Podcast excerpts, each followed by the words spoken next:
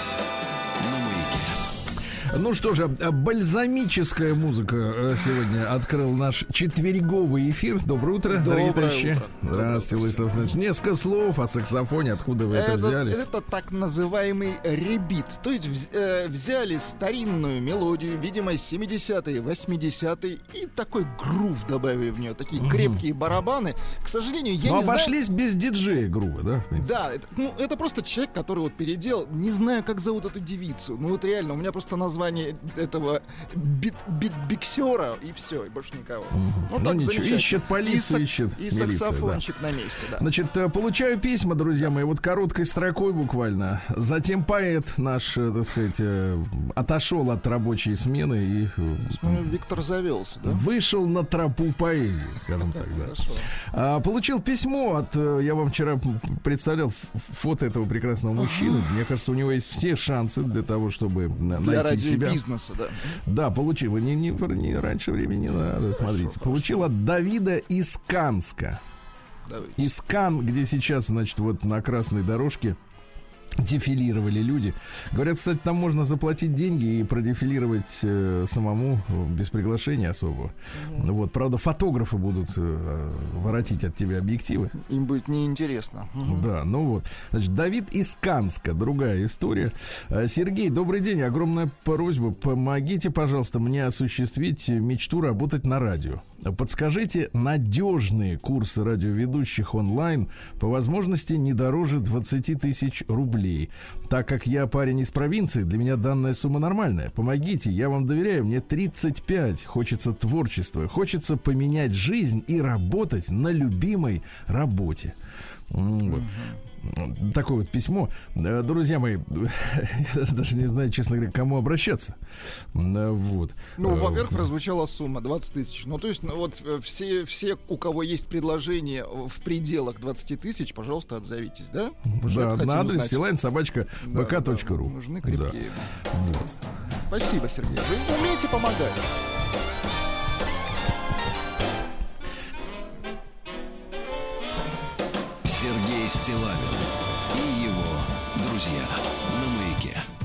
Да. Вот. И это, соответственно, вот от Виктора новое э, письмо пришло. Э, Виктор, оказывается, не рассчитывал, что вчерашнее его, э, значит, вот На успех. сочинение На успех про вступ, к, вступ. Но дело в том, что вступ это не авторский, не викторовский, так сказать, вот не викторовское ноу-хау. Это Игорь Северянин. Да, да, да. Игорь Северянин, конечно. А когда у тебя, извините меня, за спиной такой надежный авторитет, Ну, Виктор, скажем, откровенно, достаточно художественно оттоптался, скажем так, на Да, вступе. топтался по полной программе, да. А, прав абсолютно, пишет Владислав, назвав меня под лицом. Но он тоже соучастник. Хорошо. Вот так вот. Его прелестная музыкальная подкладка, ваш талант декламатора и, несмотря на несовершенство текста, получается эдакая музыкально-литературная композиция. Да. Ну и так далее. В сегодняшнем эфире, то есть во вчерашнем, э, понравилось э, слово, сказанное Владом «укушенный». Дело в том, что... э, Дело в том, что вы Мы знаете... говорили о клещах. Вы просто... Нет, змеи. А, змеи, извините. Да, была новость вчера, что действительно несколько человек, двое, кажется, были укушены змеей. Вот, вы это как-то перевернули немножко. Ну, просто так вот, для. Виктора это слово явля- явилось триггером. Я перевожу на русский язык. Давайте, Виктор, мы же с вами, я надеюсь, вы как-то не Культу- отдаляетесь от коллектива. Культурные люди. Э, Культурные русскоязычные люди. Ну, хотя бы так, я так, такую слабую надежду, да? Так вот, э, спусковой крючок. Да, точно. Триггер нехороший. Оно короче, конечно, удобнее использовать. Это, но, честно говоря, техническое слово триггер. ну, понимаете, э, просто в английском языке действительно слова короче, это понятно, да? Э, Но нам-то куда торопиться? Вот. А Оно знаете, явилось- почему у них слова короче? Потому что это от желания жить, иначе вот меч долетит, а ты не успеешь сказать «По- пощади, понимаете? Да не Поэтому меч, не меч, я вам говорил уже, сарма, Хорошо, не меч. хорошо. Оно, кстати, интересное название для следующей ракеты «Меч». Э, Да, оно явилось э, э, спусковым крючком для посвящения всем грязевцам. Помните, вчера у нас были герои грязи. Э, Жителям населенных пунктов с названием грязи. Выздоровление всем покусанным змеями стихи. Давайте. Бредем, я в ноль укушенный, И друг змеей укушенный. В ведерке щуки, язи, путь в липецкие грязи. Улов большой заслуженный Несем мы детям суженным Закатим пир, как князи Что в подмосковной грязи ну, они сейчас, правда, вы знаете, Да, не, да, да. не на месте немножко. Сейчас дом простаивает. Вот. А вообще 19 мая сегодня столетие советской пионерии. Наши поздравления. Вы же бы- были пионерами или не застали? Вы знаете, нет, что значит не застал. Я еще каким был. Поздравляю всех, кто носил, Спасибо. Виктор, пишет, красный галстук, а особенно тех, кто бил морду э, за стишок. Э, как повяжут галстук, береги его, он ведь с носом пьяницы цвета одного. Да, вот били. Правда, этот стишок я узнал сегодня впервые, поэтому придется Виктора при случае, так сказать, э, по носу щелкнуть. Ну Вот. Но если говорить о пионерии, э, значит, там история такая. Сегодня же будет рассматриваться тема с э, восстановлением э, единой детской организации. Мы с вами подсуетимся завтра на эту тему, поговорим уже, получив какие-то материалы, более-менее, да. Сегодня, кстати, маленький анонс давайте сделаю. А, Сегодня мы, наконец, э, компетентное получим не то чтобы мнение, а обзор, так сказать, все, что связано с маркой автомобильной «Москвич». Помните, да, на этой, на этой неделе Да, да, герой да. просто герой всех публикаций. Каждый день выходят новости. Значит, москвич будет работать в такси, в каршеринге. А Машина выйдет э, со стапелей, я бы так сказал, уже в конце этого года. Сегодня ночью пришла новость, что москвич будет электро. Да класс. Понимаете, Как да? мы это говорим. Мы да. обязательно посвятим этому э, часть нашего эфира. Не то чтобы м, прогнозы, это дело неблагодарное, когда дело-то ну, решается прямо, так сказать, вот в, сию в сей момент. Но, тем не менее, об истории москвича поговорим, да, о том, как, что там за производство, что можно сделать, да, чем москвич отличался. А что Потому что нельзя? Я вам честно могу сказать, однажды я оказался, ну, мы все были в иллюзиях в таких в, определенных, что советский автопром это такое, вот, а, соответственно, иномарки это очень крутые вещи. Я однажды оказался, значит, на тесте в Швеции, в провинции в далекой. В, глуб- в глубинке. И там у одного парнишки, который ассистировал съемкам, вот, швед местный, да, такой 19-летний паренек был тогда, вот, он ездил на э, Volvo 92 года выпуска. Мгм. Ну, то есть машина тех же времен сделанная, да, что и, в принципе, наш москвич. И для меня было потрясением, потому что внешне, ну да, такая угловатая, мощная, транслирующая безопасность была такая машиняга огромная, да, универсал. А когда я сел вот внутрь прокатиться, он пригласил, говорит, прокатись, говорит, вот смотри, какая хорошая машина. А я смотрю, знаешь, вот весь салон-то, по большому счету, ничем не отличался по э, технологии, по качеству изготовления от того же самого комфорту, наверное, да? 2141 москвича, да, то есть те же щели между деталями, тот же пластик отвратительный и так далее, так далее. То есть по большому счету э, было время, когда мы шли с ними нога в ногу, понимаете, да? Вот. Надо дальше идти в ногу, но с собой. Правильно, вот с собой. Слушайте, и я сегодня заготовил для вас, э, конечно, я знаю, вы фанат поэзии. Конечно. Вот, и в этот день, к сожалению, в 2008 году не стало замечательной поэтессы э, Риммы Казаковой. О, поэтессы песен... пе- Ну, песенницы. не только, Да-да-да. не только. Я как бы выбрал стихи э, серьезные, естественно, да, и в то же время э, женские, да. Потому что, вы знаете, вот э, при помощи, может быть, женщин-поэтов или поэтесс э, как раз и получается, ну, хоть немножко проникнуть за вот, э, за железный занавес женского притворства, артистизма, да, вот этого, так сказать. Попытаться не- не хоть чуть-чуть понять. Хоть, хоть чуть-чуть понять, да, что там за вот э, тараканы Что за, да. внутри. Ну, давайте почитаем, устроено, да, давайте. почитаем. Так, ну давайте начнем вот с, э, со следующего стихотворения. Их я много под- подобрал вам. Да.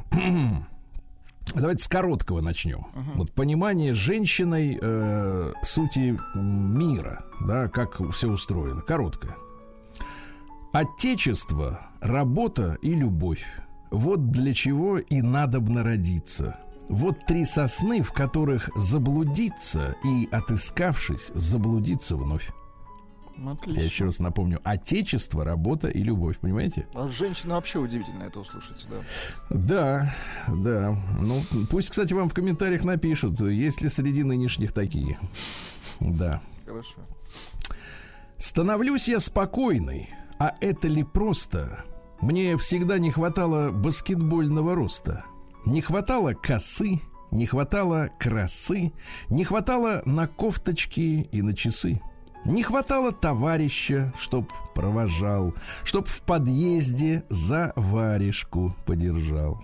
Долго замуж не брали, не хватало загадочности. Брать не брали, а врали, а морали порядочности. Мне о радости радио звонко болтало, лопотало, а мне все равно не хватало. Не хватало мне марта, потеплевшего тала, доброты и доверия мне не хватало. Не хватало, как влаги, земле обожженной. Не хватало мне истины обнаженной. О, бездарный разлад между делом и словом. Ты разлад, как разврат. С кем повелся, тот сломан. Рубишь грубо под корень, сколько душ ты повыбил. Становлюсь я спокойной, я сделала выбор. Стал рассветом рассвет, а закат стал закатом. Наши души ничто не расщепит, как атом. Ну, слушайте, как хорошо-то. Да, и дальше. Я полюбила быт за то, что он наш общий быт, что у меня твое пальто на вешалке висит. За тесноту, за тарарам, где все же мы в тепле, за то, что кофе по утрам варю лишь я тебе. За то, что хлеб или цветы, привыкла я с трудом, приносишь вечером и ты, как птица в клюве в дом. Пускай нас заедает быт, пускай сожрет нас, пусть. Тот, где в твоих ладонях спит мой очумелый пульс. Тот, где до нас нет дела всем, где нет особых вех, где по-московски ровно в семь он будет нас для всех. Класс. Или вот давайте такое. Приснись мне сегодня, пожалуйста. Я так по тебе скучаю. Только приснись не из жалости, а так, случайно. Приснись мне родным и внимательным, каким наяву не бываешь, и любящим обязательно, хотя бы во сне, понимаешь? Приснись мне, а то я уже забываю, что надо любить тебя и беречь. Приснись, не сердись, я ведь тоже живая. Приснись, прикоснись, можешь рядом прилечь. Приснись мне усталым, покорным, тяжелым, приснись мне горячечным, как горячечным грезится лед, как снятся мужья своим брошенным женам, как матери сын, а ребенку полет. И вот я ложусь, опускаю ресницы, считаю до сотни и падаю вниз. Скажи, почему ты не хочешь присниться? А может, я сны забываю? Приснись. М? Слушайте, простые, очень душевные такие. Да, Здорово. да, да. Или вот давайте такое. Была бы я шикарной женщиной, все обошлось бы малой болью. Хватило ярости и желчи бы вас беспощадно отфутболить. Я, не жалея бы, разрушила все, чем невольно сердце грелось неандертальское, зверюшное, не почитала бы за ребус. Но женщина во мне обычная, незащищенная обличьем. На все взирает безобидчиво, что преподносит ей обидчик. Да только надоест ей корчиться под взглядом, что безумно скошен, шикарное терпение кончится и оборвется сон роскошный. Подсудно все и все карается, и наваждение растет. Ногою топну, как красавица, и рассмеюсь, и вас не станет. Была бы я женщиной роскошную, простая серенькая птица, со мной монетую расхожую вы бы не пытались расплатиться. Качается бесстрастный маятник, еще не пробил звездный час мой. Не вы, не для меня, мой маленький, ко мне по случаю причастный. Не вы, не для меня, мой меленький, не я для вас, все это в прошлом. А то, что с дуру вам отмерила, непозволительная роскошь. Прекрасно. Да. Или, например, давайте посмотрим такое стихотворение. В юности мне ставили в вину, что мои стихи всегда печальные. Про любовь, как будто про войну, про ее несчастья изначальные. И гудел цех мамин, меховой, мол, девчонке было все говорено, и отец с войны пришел живой, и своей копейкой трудовой мать такую дошку ей спроворила. Я хочу приблизить эту даль, странно, неуютно, непонятно. Отчего в стихах моих печаль, а на самом солнце что за пятна? Вспоминаю, кончилась война, но меня лишь смутно грело это. Я была привычно голодна, зла плаксиво кое-как одета. Нет в душе к тем ярким временам громкой благодарности плакатной. Да, отец вернулся, но не к нам, а к своей возлюбленной блокадной. Нас он мимоходом навестил, чемодан закинул, тряпок, снеди и ушел. А мать слегла без сил и в слезах шептала «Дети, дети». Ликовал народ, повержен враг, а для нас был день совсем не сладок. После всего слепилось кое-как. Здравый смысл вернул в семью порядок. Так и жили, нагрешили. Что ж, выправили все, что наломали. Если замутила душу, душу ложь, то м, повинна в этом я сама ли? А потом пошло погром врачей, смерть вождя, сомнения, загадки, все больней, печальней, горячей строки в ученической тетрадке. Сравниваю строчки и грехи времени послевоенной рубки. Вчитываюсь в грустные стихи девочки в каракулевой шубке. Там так мало детства у детей и так много горького в народе. Оттого в стихах с молодых ногтей след печали, беспричинный вроде. Оттого способность быть собой и не врать, и при любом раскладе просто так, а не чего-то ради, откликаться на любую боль. Очень хорошо. Мгм. Замечательно, да. Ну и про женщину, конечно. Давайте. Быть женщиной, ну, к вам не обращаюсь да, э, с вопросом. И слава богу, я считаю. Так? Да, быть женщиной, что это значит? Какую тайную владеть? Вот женщина, но ты не зрячий, тебе ее не разглядеть. Вот женщина, но ты не зрячий, ни в чем не виноват, не зряч. А женщина себя назначит, как хворому лекарства врач. И если женщина приходит себе единственно верна, она приходит, как проходит чума, блокада и война. И если женщина приходит и о себе заводит речь, она как провод, ток проводит, чтобы на тобою свет зажечь. И если женщина приходит, чтобы оторвать тебя от дел, она тебя к тебе приводит. О, как ты этого хотел! Но если женщина уходит, поби- побита голову неся, то все равно с собой уводит бесповоротно все и вся. И ты, тот истинный, тот лучший, ты тоже там, в том далеке, зажат, как бесполезный ключик в ее печальном кулачке. Она в улыбку слезы прячет, переиначит правду в ложь. Как счастлив ты, что ты незрячий и что потери не поймешь. Да класс. Замечательно, да, замечательная история. Друзья мои, ну, рекомендую. Э, Там есть, есть, и, есть и совершенно женские такие девичьи стихи. Я просто по четыре строчки, да.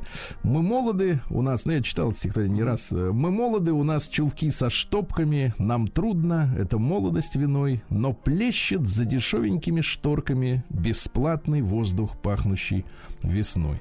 Да. Э, Почитайте Римма Казакова, замечательный поэт. Да, и прекрасный. Я очень надеюсь, что и у девушек отзовется. Это, кстати, камертон. Если у девушки э, Казакова не отзовется, значит, э, дело плохо, а? Сегодня у нас 19 мая, ну, конечно, столетие пионерии, У да? нас есть гимн, кстати. Да, давайте гимн, конечно.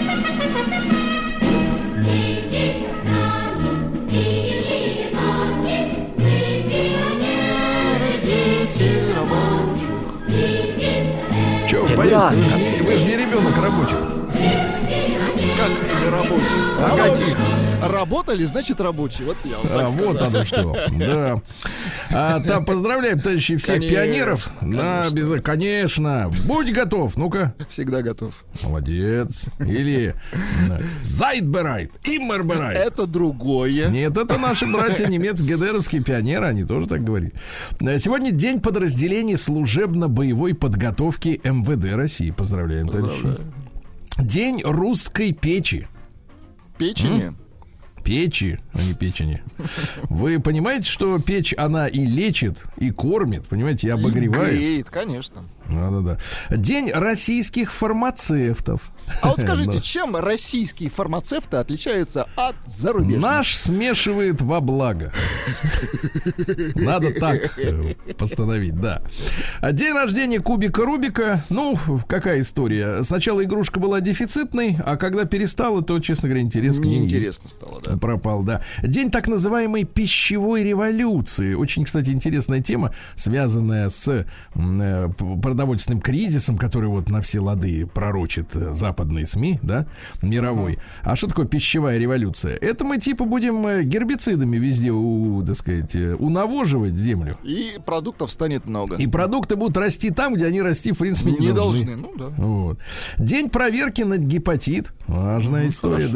да. День Ататюрка в Турции, молодежи и спорта. Поздравляем наших турецких, так сказать, товарищей с Коллег. праздником. Да. А, День памяти геноцида греков в Малой Азии. Там, говорят, 400 тысяч человек, в общем-то, пострадали в свое время. Да. А Всемирный день борьбы с воспалением кишечника. Мгм. Не Осторожно. А, День парусов на горизонте. Вот. День конной авиации. Ну, это абсурдная история. День посади что-нибудь. Хоть что-нибудь посади. Посади Хорошо. что-нибудь, да. И сегодня русский народный праздник Иов, горошник и другое название праздника Белые горохи. Э, Вот, э, так сказать, э, на Руси горох и бобы были доступны всем, понимаете, да? Э, И не зря существовала присказка «остаться на бобах». То есть не на самом дне. Вот. э, э, и, ну и во времена царя Гороха, помните, Конечно, это выражение? был стратегический продукт. конечно. И сейчас, да, сейчас, сейчас еще, значит, в качестве подкрепления пришел нут. Ну, Кушайте ну, нут-то. Конечно. Ну все. Сергей Стилавин и его друзья. Ну что, в 1536 в Лондоне сегодня отрезали голову Анни Болейн, второй жене Генриха VIII. помните? Вот их нравы, да? Да, ради свадьбы с этой женщиной, э, значит, которую не позволяли произвести, потому что разводы были запрещены э, в римской католической церкви, э, Генрих порушил отношения с Римом, вот, э, провозгласил некую какую-то там англиканскую церковь, которая до сих пор вот существует, тип- только в Англии, да. Монарх, кстати, является главным этим священником, то есть Елизавета II, она вот тоже, э, так сказать, главный священник. Вот ради, как бы, это сказать, похоти и политических Слушайте, ну целей. ему был, конечно, наследник нужен, по большому счету. А она никак не могла да, Да, сделать да, то, что он просил. Он по-хорошему просил, она никак. Ну тогда голову прочь. Вот такая вот история. В 1500 вот такие нравы. В 1586 году в устье реки Самары начато строительство русской крепости. Товарищи, Самару поздравляем с днем рождения. Вот, да.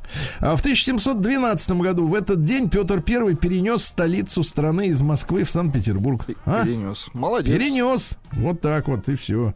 Но не навсегда пере- перенес. Грипп Пришли на потом ногах не переносят, кстати. другие люди, да. В 1762-м Иоганн Готлиб Фихте родился. Немецкий философ-идеалист. А Он, говорят, проложил мост между Кантом и Гегелем, которые сами с собой, бы, так сказать, Ну, не договорились. бы. кусочек моста вот. А такое. Кусочек моста следующий. В понятии человека заложено, что его последняя цель должна быть недостижимой, а его путь к ней не э, бесконечным. Ну, типа мечта должна быть. Понимаем. Да. Человек может то, что он должен. Или давайте по-другому скажем. Человек может то, что он должен. Ясно? Хорошо. Да. Женщина не видит дальше любви, и ее природа дальше любви не идет. И по женщинам прошелся. Да, Вот молодец. такая вот история, да. В 1782-м Иван Федорович Паскевич родился, замечательный наш генерал-фельдмаршал, а, полный георгиевский кавалер, смельчак, понимаете, да? А, Вот э, в Бородино, естественно, участвовал, он э, оборонял центральный курган, да. Вот, ну что дальше? Дальше наводил порядок в Венгрии. Вот. Э, уже в середине, да. Вот. э, Николай Первый ему писал в Венгрию. Не жалеть каналей.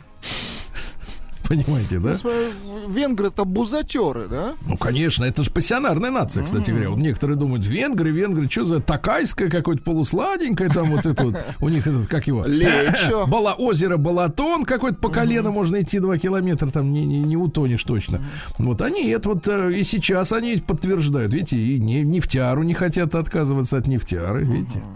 Ну, вот такие ребята. В 1798 начался египетский поход Наполеона. Тут странная история, да, вот думаешь, ну зачем Наполеон поперся в Египет?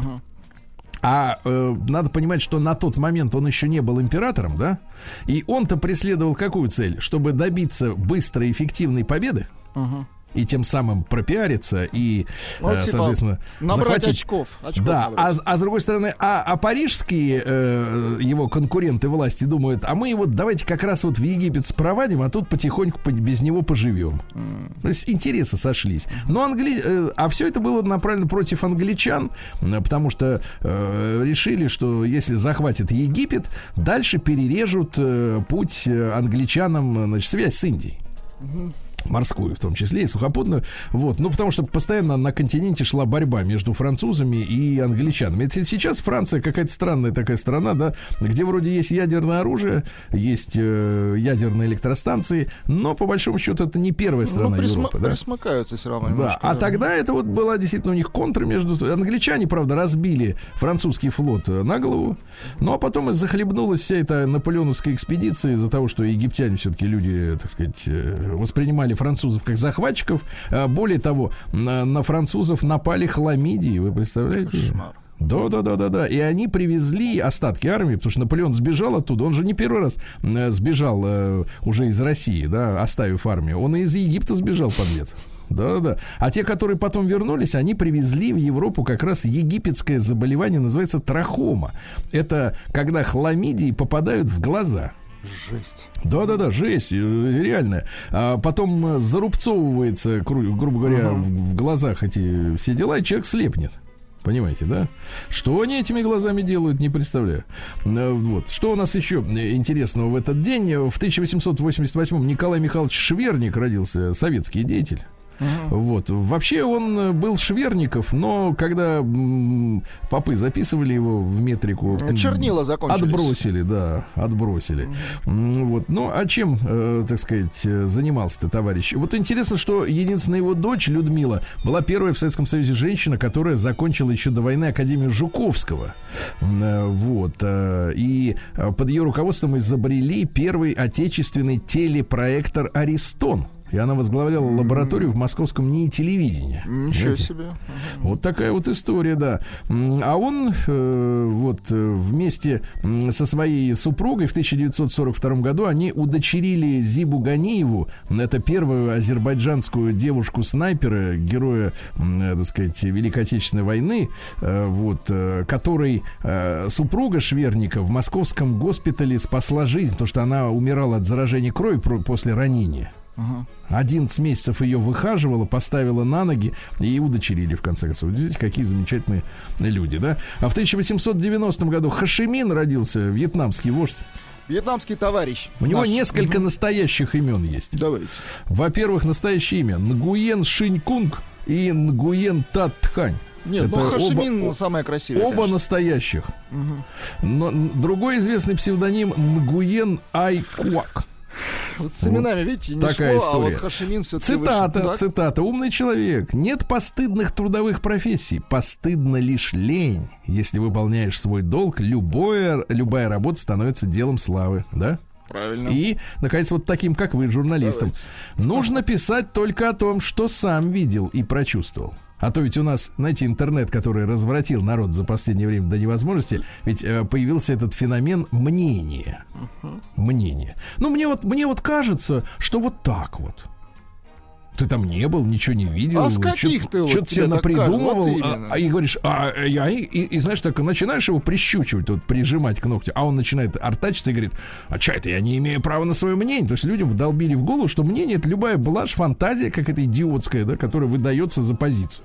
Значит, в 1910 году В этот день, а, значит, э, состоялось возвращение очередной кометы Галлея, и Земля пересекла ее хвост. То есть сначала пролетела комета, там же хвост горит все. А потом хвост за ней. А потом мы туда, бах!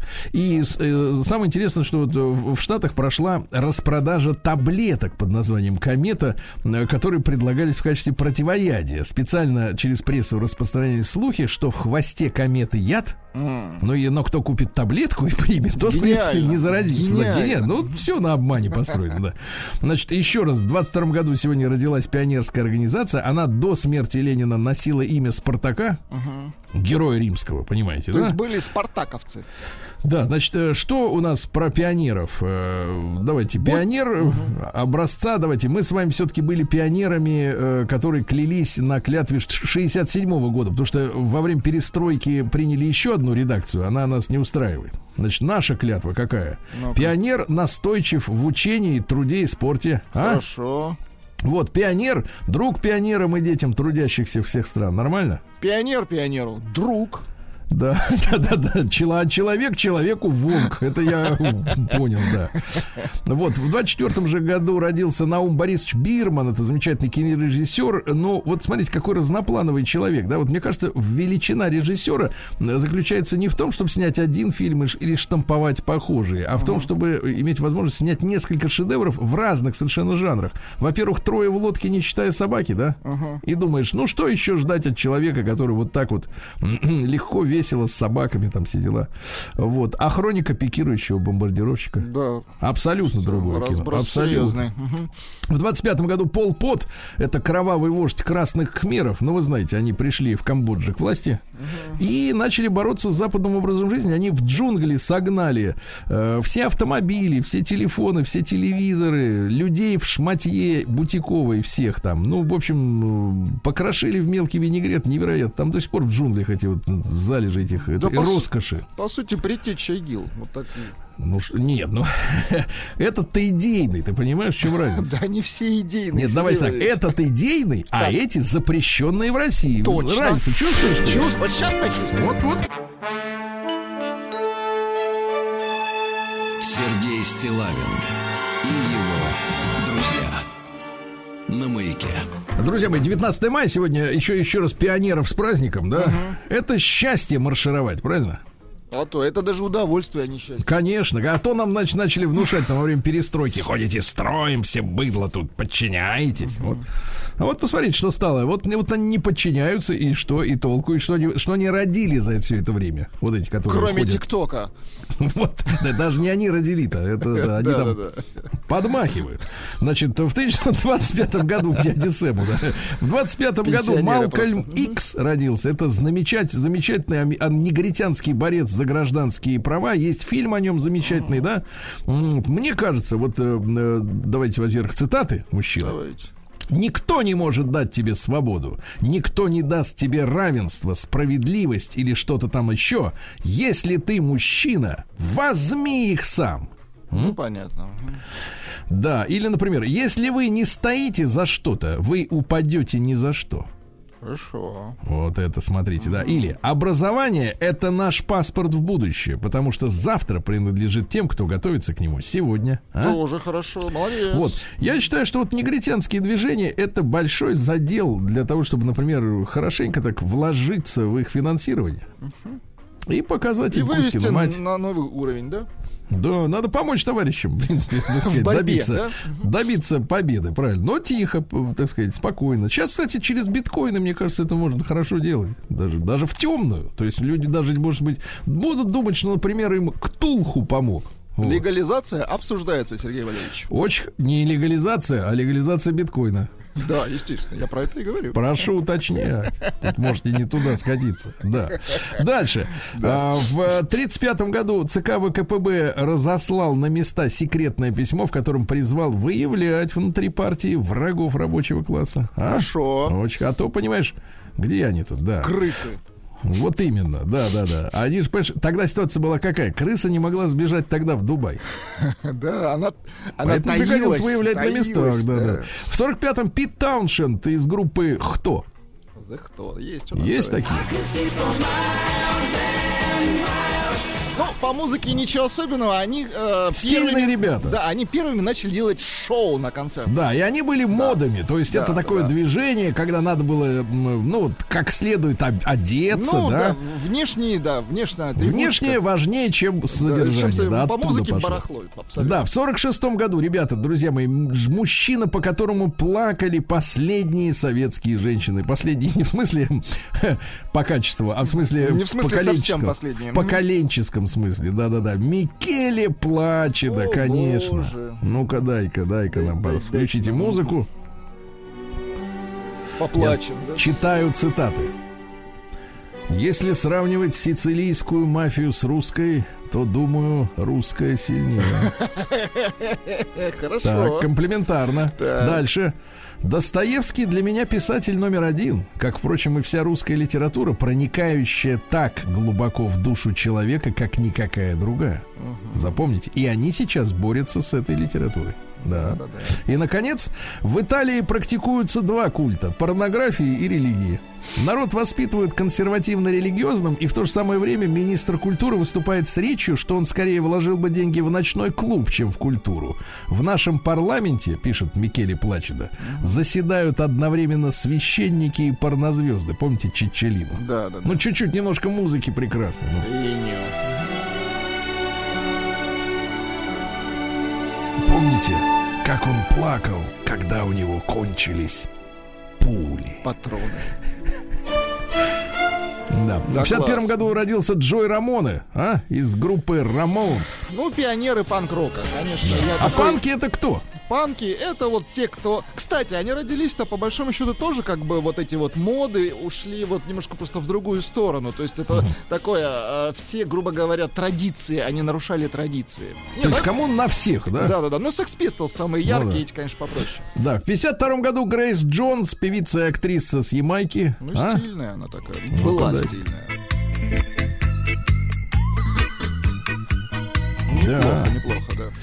Ну пусть чуть поиграет, да.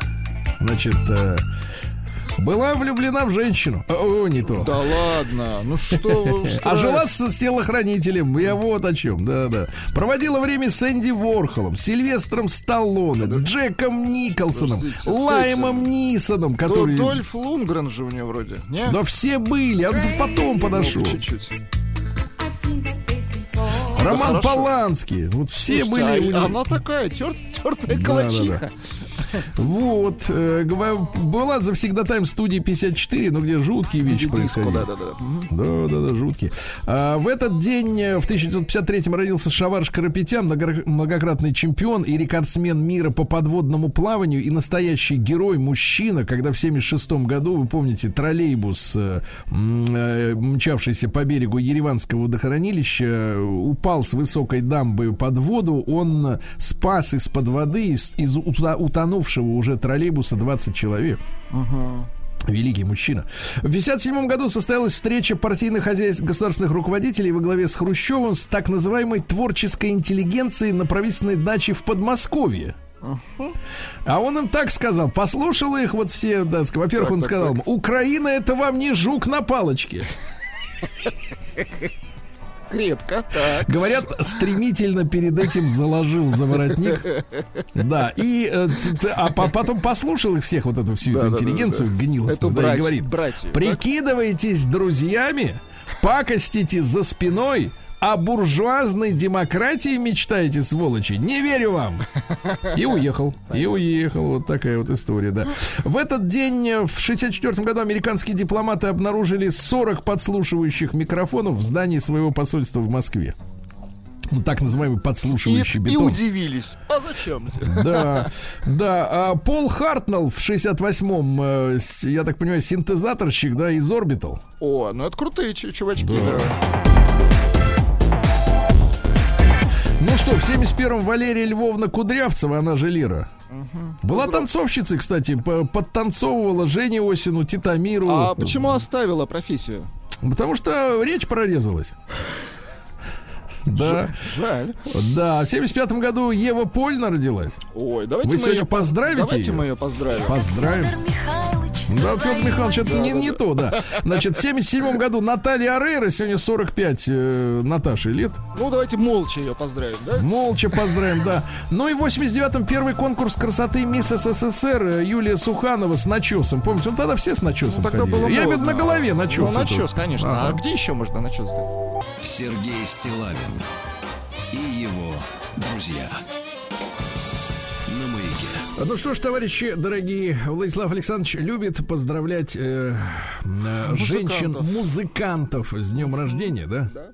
Вот э, вы, у вас есть какие-то личные воспоминания о Ну, музыканте? конечно, это музыка моего детства, по сути. Да, кстати, и вашего тоже. Э, Гости из будущего. Э, Вообще, в тот период... Ну, В вашем детстве, которое Да, затянулось до да, 30, да? Да, да, да, до 30 лет.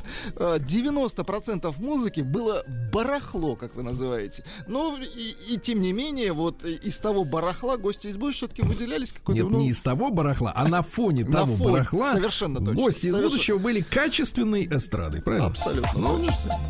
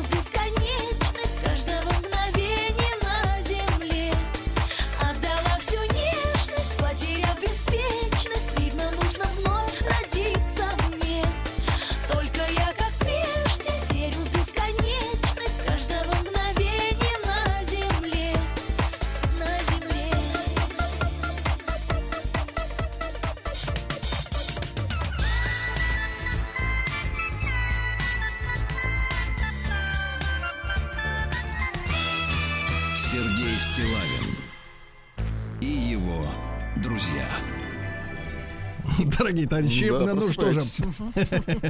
Да-да, высыпайтесь. да.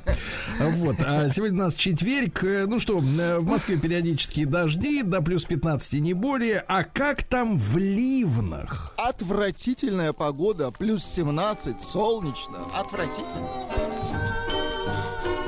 чтобы песней своей помогать вам в работе, дорогие мои.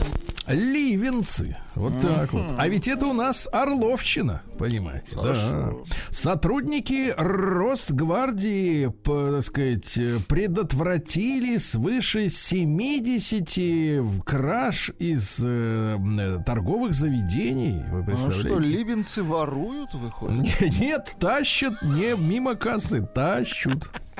Вот, да. Хотели пройти через кассовую зону без оплаты, вот так. Но Стоп, варье. Мгм. да.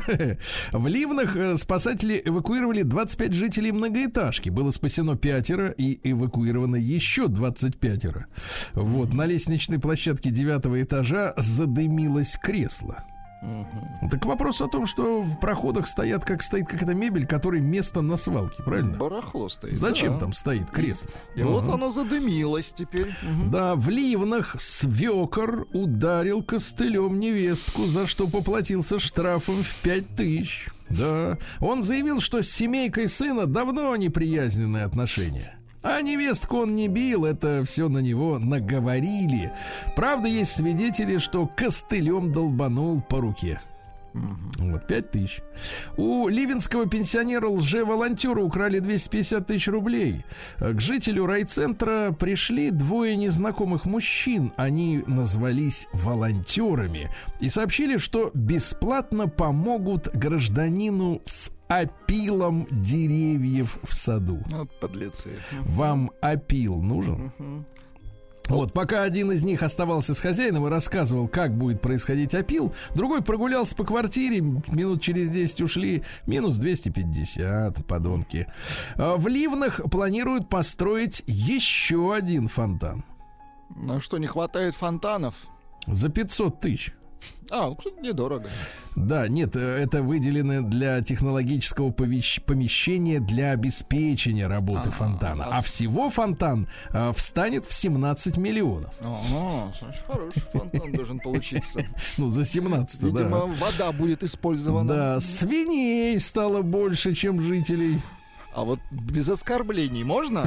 Нет, что ж тут хорошо, плодятся, да. В Ливенском районе из-за плохой дороги скорая не смогла приехать к больному. Так позвонили и сказали, слушайте, мы потом заедем, как дорогу сделают, да?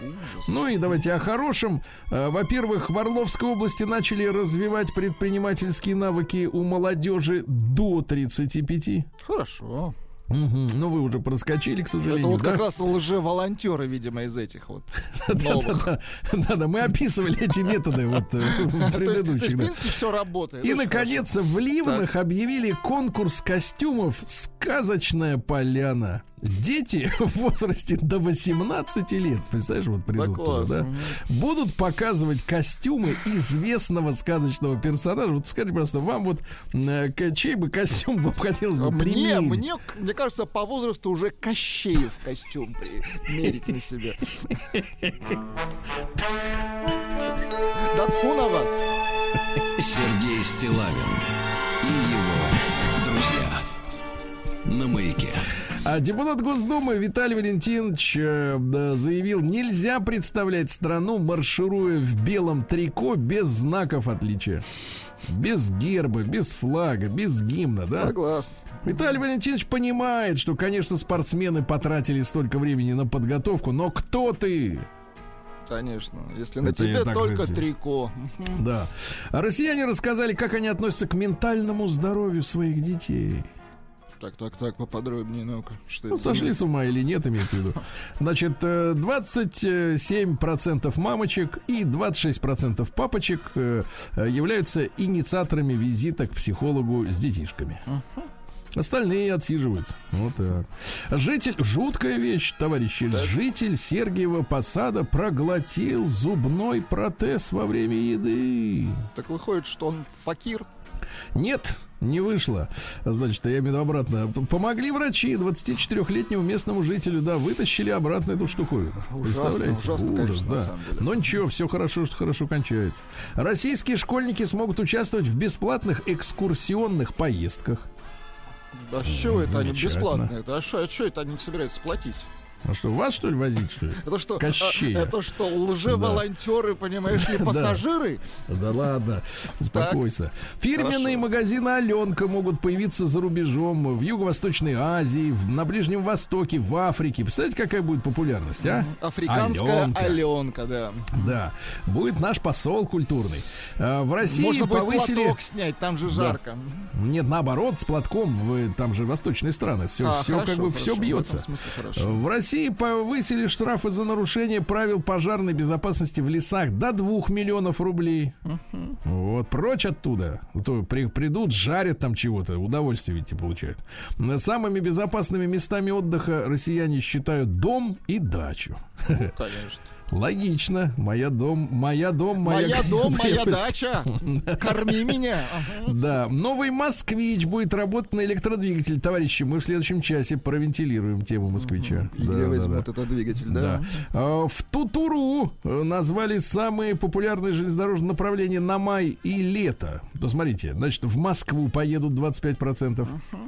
10% в Питер, в Краснодар всего 3 на поезде. Слушайте, с Вот. билетами беда. Вот уже начинаю как бы этот, ск- скажем так... дергаться начинаете? Дергаться начинаю. С билетов просто нет. Вы знаете, я вам подскажу, как э, автостопом Нет, на дачу к вам я не поеду. Зря, безопасно.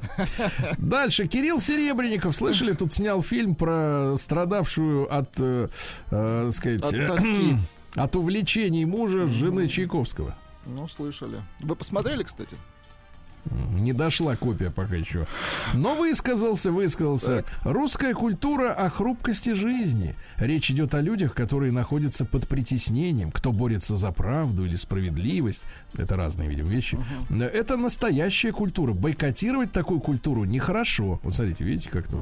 Да, робко, но всем тем не менее. Зашел Р- элегантно. А вот новость года, давайте. Давайте. Роскосмос прекратил производство санок. Подождите, он производил санки. Роскосмос. Да, дело в том, что э, РТКЦ Подождите, стоп, «Прогресс» стоп, стоп. То есть это были Россанки, во-первых. космические санки. Дело в том, что производил широкий ассортимент товаров народного потребления. Вы не смейтесь. А это медицинские одноразовые шприцы. Россшприц. Да-да-да. Водный катер, мотолодки, А нет, детские. даже космический шприц, так? Да. А и даже, посмотрите, машинки для формования рогаликов. Да Вы представляете? Круто. А глава Чечни Рамзан Кадыров назвал Шольца шизофреником. Вот. Все хорошо. Назван простой способ избавиться от боли в запястьях при работе за компьютером. Чтобы избежать э, болей, нужно сжать руки в кулак. Ну и так кулаками и дальше продолжать работ- работать. а, да, работать. Ну, кнопки надо чуть побольше это сделать. уже другое, да. Да, а врач назвал неожиданно полезное свойство редиса, предотвращает онкологические заболевания. Хорошо. Да. А стало известно, э, что производители смартфонов все-таки могут удаленно навредить уже проданным гаджетам и, например, стереть какие-то приложения с вашего смартфона, вас вообще ни о чем не спрашивая. Плохо.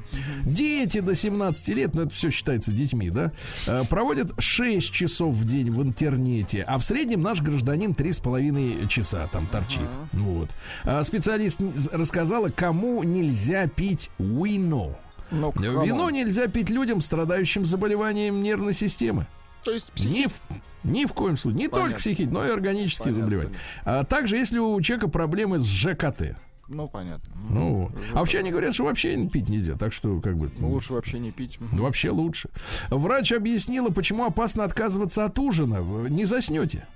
Ну, конечно, почему? с голодухи-то. Вот как вот они там ворочаются. бурчать, конечно. Да, не бурчать, а наоборот в тишине лежишь, как не знаю. Стало известно о количестве кредитов у среднего российского заемщика. Два с половиной, друзья мои, два с половиной. Возрастной диапазон широкий, от 25 до 40 лет. Вот так вот с кредитами. Ветеринар рассказал о способности кота лечить человека. Ну-ка, давайте. Кот вы ложится на больное место человека Так. из-за температуры. У кота более высокая температура тела, чем у человека, и кот любит лежать на больном месте. Э, Также кот помогает хозяинам, э, хозяеву, э, хозяину, Хозяину, отлично. хозяину нормализовать психическое состояние. Те, кто живет да, вместе с котом это антистрессовый компонент для людей одиноких. Поэтому, конечно, у женщин, у которого уже есть кот, э, у которых э, вряд ли заведется мужчина-то. Уже решена проблема одиночества. Зачем еще кто-то? Ну вот в котах одна проблема. Иногда они набирают вес, и это, вы знаете, 10 кило на вас вас лечит. Это, это очень тяжело. Это, это хорошее лекарство, значит, да. Крепкое. Вот. Российский диетолог назвала главные причины появления прыщей, друзья мои. Молоко и сладости жрете. Молоко. Да, вот и вылазит у вас на лице-то все ваши плюшки и это самое, и молочко. Плюшки это другое. Да. Ну и пару сообщений еще. Во-первых, разговор с собакой полезен для психики. Вы чаще разговариваете. Серёж. Да, да. Так вот, помогает не только побороть одиночество, но очень важно и вести с собакой диалог. Э, С помощью разговора с собакой можно обрести понимающего друга, который всегда будет готов выразить поддержку. То есть, например, давай, друг, ограбим банк. Он так смотрит на тебя. Точно, да, пошли, да. Э, Названа норма употребления воды в день. 30 миллилитров воды на килограмм веса. Вот смотрите, у вас, например, 100 килограмм, примеру. Ну, допустим, да, 100 килограмм. 30 миллилитров настоит сколько? 3 литра. 3000 миллилитров. 3 литра, Три представляете? литра. 3 литра надо пить. Будь здоров, да. Ну и еще гениальное сообщение из МАИ, Московского авиационного института, который разработал модель топливной системы вертолета, топливной, да, которая его же защищает от возгорания, есть какая-то авария. Круто, вот это Молодцы, здорово. Молодцы, товарищи. Перейдем к женщинам. Перейдем к остальным. А в этой комнате у нас женщина. Певец Данко. Вы помните его? Так, подождите, это про женщин было сейчас. Да, но А что вы со, со своим данком сюда помните, влезли, там а? Да Владимир Леонардович-то предоставил Мой малыш песню. растет не по годам. Нет, это или золот- «Ночная Москва». Помните? Нет, это- это По другое. Садовому кольцу. Москва звенят колок. Это колок- другое. Так вот, ну певец? Данко предположил, что Пугачева находится в плену у Галкина. То есть Галкин... А вот теперь и про женщин. Говорит, что Галкин уничтожил Пугачеву, которую знали россияне. Примадонну нужно освобождать от влияния Галкина. Максим, верни Аллу. Да, в зад. Значит, э, женщина, женщина думала, что спасла на улице кота, а тот оказался лисой. А? Вот, видите, как бывает. ничего, Да, ничего. обман зрения. Живущая в глуши британка рассказала, почему не моется неделями целыми. А говорит, потому что рядом никого нет. Смысл мыться? Оказывается, моются люди не для себя, а для а, других. а у да. самой-то обоняние не, не работает? Не, уже все там, да. Анна Седокова, смотрите, вот интервью. Я думаю, что вот звезды дают интервью для того, чтобы чем-то удивить, да, вот людей. А я вот смотрю вот интервью. Анна Седокова, это из Виагры, ну, она потом солировала. Анна Седокова призналась, что в 17 лет зарабатывала деньги в стриптиз-клубе. Это а кто- кого это удивляет, Анна? Никого не удивляет. В общем-то, в принципе, да. А, В России, в России женщины тише. В России женщины чаще мужчин заказывают бытовые услуги. Понятно. Раскрыта связь между цветом маникюра, парни, к вам на вооружение, и характером человека. Значит, Розовые ногти романтики, так отметаем. А, Принты в виде монограмм люксовых брендов на пальцах, например, Так. Луи Виттон. Да, это женщины, которые предпочитают полупорнографическую одежду. да, Это ну на- и на наконец, ум пошло. ну и наконец, э, маникюр в бежевых оттенках чаще всего делают преуспевающие в карьере матеря. А? А вот что делать, когда все разноцветные Выби-? А вот это значит не, не, не Значит, не что. определилась, да? Тату-мастера раскрыли самые странные просьбы клиентов. Мастер рассказал о просьбе клиентов наносить тату во время близости. Да. В Индии невеста обиделась на жениха за слишком долгий танец э, и решила выйти замуж за другого в это же время. Да. Ну и, наконец, нанесение крема пальцами Так. Провоцирует появление высыпаний на лице. Ну, видимо, суть в том, что пальцы надо перед кремом мыть все-таки. Я переведу для всех. Крем это уважительно крем.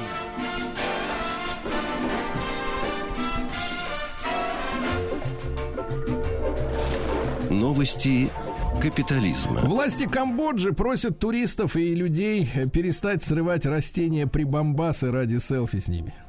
Прибамбасы, я не Ну, понял. с- в нашем смысле. А. Да. Мгм. Британцы объяснили, какой должна быть идеальная картошка фри. Не более 5 сантиметров. Причем британцы настоящие извращуги. Ты представляешь, они едят картошку фри с мороженым, чувак. Да, тяжело им. И с шоколадными соусами. Скоро у них эти соуса, понимаешь Соуса ли, по, подсохнут. по усам, да, Да. подсохнут. А в США суд э, постановил разрешить школьнику трансгендеру пользоваться мужским туалетом. Понятно, Хорошо. все та же бодяга. Опрос показал, что поведение психопатов с возрастом не улучшается. Японец по ошибке получил на карту 360 тысяч долларов и проиграл их всех в казино. Да. Вот. Ну и что еще интересного? Австралийцы сделали обратную солнечную батарею для выработки тока ночью. Вы представляете, это терморадиационный диод. Ну, там история такая, что типа ты его Вы над чайником, так. Мгм. над чайником его поместитесь, он будет вырабатывать электроэнергию горячую. Удивительно, да. А житель Таиланда избил британца гантелями из-за неподеленного тренажера. Вот, Ну, да. ну, вот Возьмите Ну и- себя в руки, ну, давайте дальше. Да и так уж обеими руками держу, спасу нет, да. Ветеринары решили больше не признавать мопсиков обычными собаками, А ясно? кто ж теперь они? Да. Ну и, наконец, как стать красивее? А, биологи выяснили, что токсоплазмоз делает человека красивее, ясно?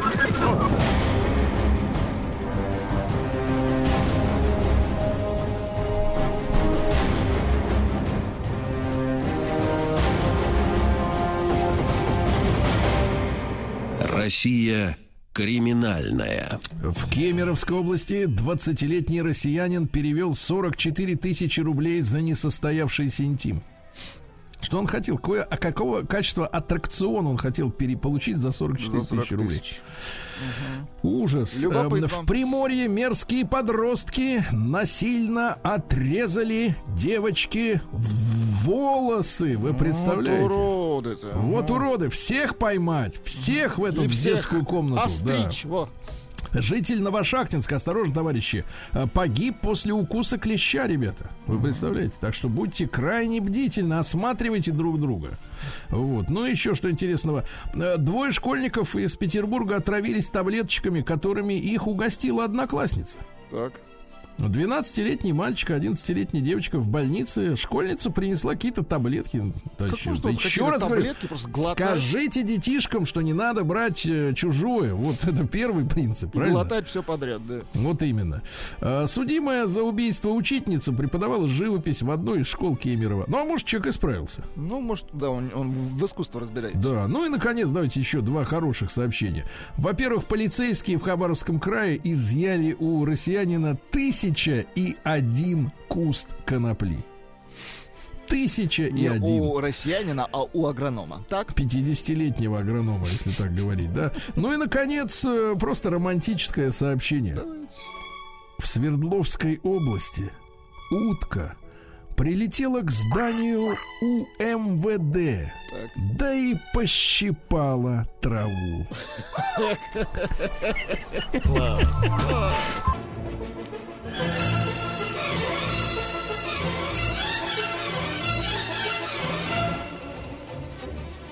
Сделано в России.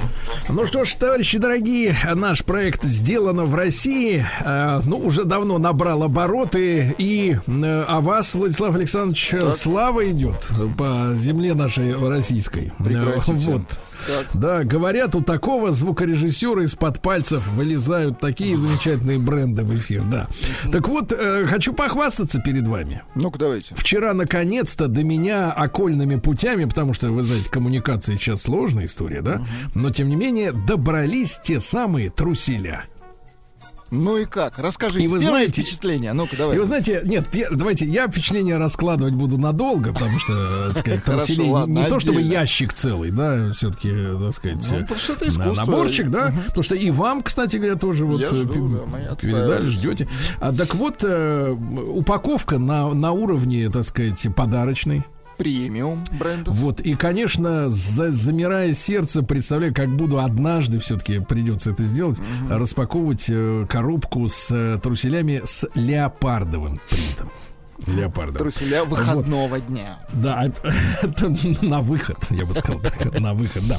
Но а, я еще раз говорю, в нашей программе есть место а, каждому производителю, кто здесь, дома у себя, да, а, делает важное дело, а именно, соответственно, не занимается перекупом а, м, примитивным, да. Хотя сегодня, давайте, товарищи, скажем честно, в условиях необходимости введения параллельного импорта, да, это тоже становится очень важным, важным делом, потому что, например, вот я вам пример приведу э, из сферы, которую э, нам очень близка, особенно с Рустамом Ивановичем, например, автозапчасти.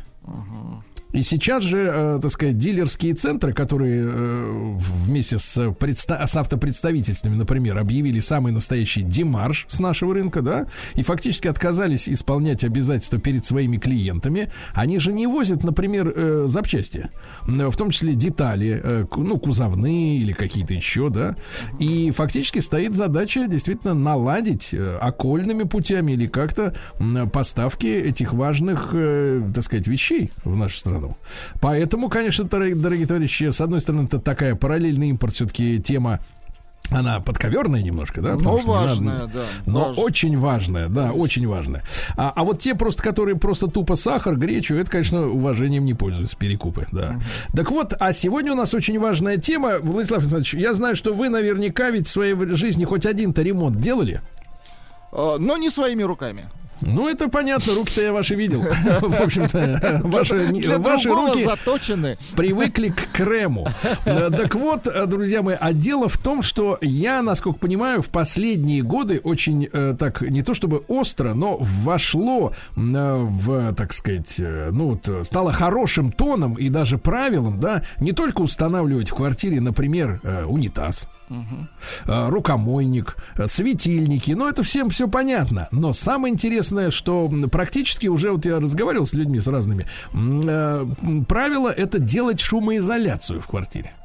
Как это актуально, да? Да, да, да, да, да, чтобы ни одна сволочь нам из, из-за стены не мешала спать. Так вот, получил я письмо из, опять же, Санкт-Петербурга, вот, от э, товарищей, которые с 2015 года производят материалы для звукоизоляции стен, потолка, пола, извините, пола, понимаете, да? Здорово. Всякого рода перегородок. И самое главное, я понимаю, что у ребят, которые вот э, под брендом SoundGuard, то есть звуковая гвардия, понимаете? Работают. Так вот, э, что самое главное, они делают тонкие материалы, потому что э, э, те люди, которые сталкивались с шумкой, да, в квартире, они понимают, что э, шумоизоляция обычная, она крадет площадь. Ну, конечно. Ну, это, это как бы Хорош- наращивает... Нет, хорошая изоляция, она толстая. Да, нет, нет, это от стереотип, понимаете, да, это стереотип. А как на самом деле? Вот с нами Александр Евгеньевич Куликов, совладелец и основатель. Александр Евгеньевич, доброе утро. Да. Доброе утро. Вот, и Владимир Васильевич Пугачев, зам генерального директора. Владимир Васильевич, доброе утро. Доброе Да. утро. Да. Ну, товарищи дорогие, значит, нужна небольшая вводная лекция относительно действительно вот связи толщины звукоизоляции и качества. Техническая справка. Да. Как дела обстоят в этом смысле? А, Это напрямую зави- прямая зависимость толщины и эффективности. Вот. Но все зависит от индивидуальности, да, то есть в каждой квартире свой, свой шум. Вот. Так. И а, сложность его, ну, это долго описывать, да, то есть это достаточно сложное физическое явление. Вот. А, но в большинстве случаев а, а, это раздражающий фактор можно решить действительно достаточно тонкими а, сло- а, пирогами. Пирогами. А, да, товарищи, но, но вопрос такой. Э, действительно ли вот вы э, утверждаете, что делаете тонкие, да, вот именно эти самые звукоизолирующие, они проигрывают толстым, обычным, классическим? А, но здесь физические законы не обманешь. Все правильно. Чем толще, тем эффективнее. Но в большинстве случаев не нужно э, иметь толстые, толстые, э, большое, потери большого пространства полезной площади Так. и достаточно э, небольшого, тонкого э, э, Понимаю. слоя, который получит э, точнее, человек э, получит э, акустический комфорт, вполне применив э, тон- тонкие э, Да. системы. А как, соответственно, определить? Вот человеку надо утолщаться, то есть сделать такую комнату, да, совершенно заблокированную от внешних звуков, или достаточно тонких вот этих панелей? Как это понять? А это, конечно, обращение к нашим специалистам. Они выслушают э, все, э, что творится в квартире у человека, и, соответственно, дадут необходимые ре- рекомендации. Ну вот, а если в целом вот описать ситуацию, то от каких видов шумов защищает именно тонкие э, вот э, панели? Но это так называемый воздушный шум. Это в первую очередь разговор за стенкой, телевизор э, и музыка, там небольшая легкая музыка. Это вот так называемый воздушный шум достаточно тонких небольших э, систем. Так, а от чего тогда позволяют избавиться уже толстые, там, классические вот эти шумоизоляторы? Ну, здесь э, вопрос такой. Э, Шумят и соседи, шумим и мы. Скажем так, Мгм. если у вас э, вы хотите домашний кинотеатр поставить, то вы понимаете, что вы становитесь источником шума для соседа. То есть И, это для сознательных получается, да? а, не, если вы не хотите вступать в скандальные взаимоотношения с соседями, то желательно а, сразу подумать э, о хорошей звукоизоляции. Так. Соответственно, точно так же, если с той стороны очень шумные соседи, пианино, скрипка, животные, или просто люди очень громко разговаривают, а стены далеки от совершенства, то, конечно, а, придется наращивать толщину для того, чтобы а, получить комфортное существование собственное. Но в этом вопросе каждый человек индивидуален, и один воспринимает звук комара как катастрофу, другой другому, в принципе, разговор Да, я понимаю, я понимаю, что тугоухим, особенно вот нам, например, профдеформированным на радио, в принципе, Другие со слуховыми аппаратами вообще все равно. Единственное, что проблема, что касается соседей, я так понимаю, они ведь, э, Владуля, могут смениться. Ну, конечно. Сегодня там живет бабуля Божий одуванчик со, с, с совной челюстью, а завтра подселяется с крокодилом какой-нибудь какая-нибудь сволочь. У Да. крестьянства вопрос. Так вы скажите, м, изоляция внешняя и внутренняя это две разных изоляции? Когда вы хотите, чтобы, если у вас кинотеатр, чтобы вас не слышали, и не слышать соседей, это разные истории? Нет, эта история одна и та же. Это про изоляцию от шума. Только источник шума вы или источник шума за стенкой. Но принцип один и тот же. Принцип один и тот же, только некоторые нюансы.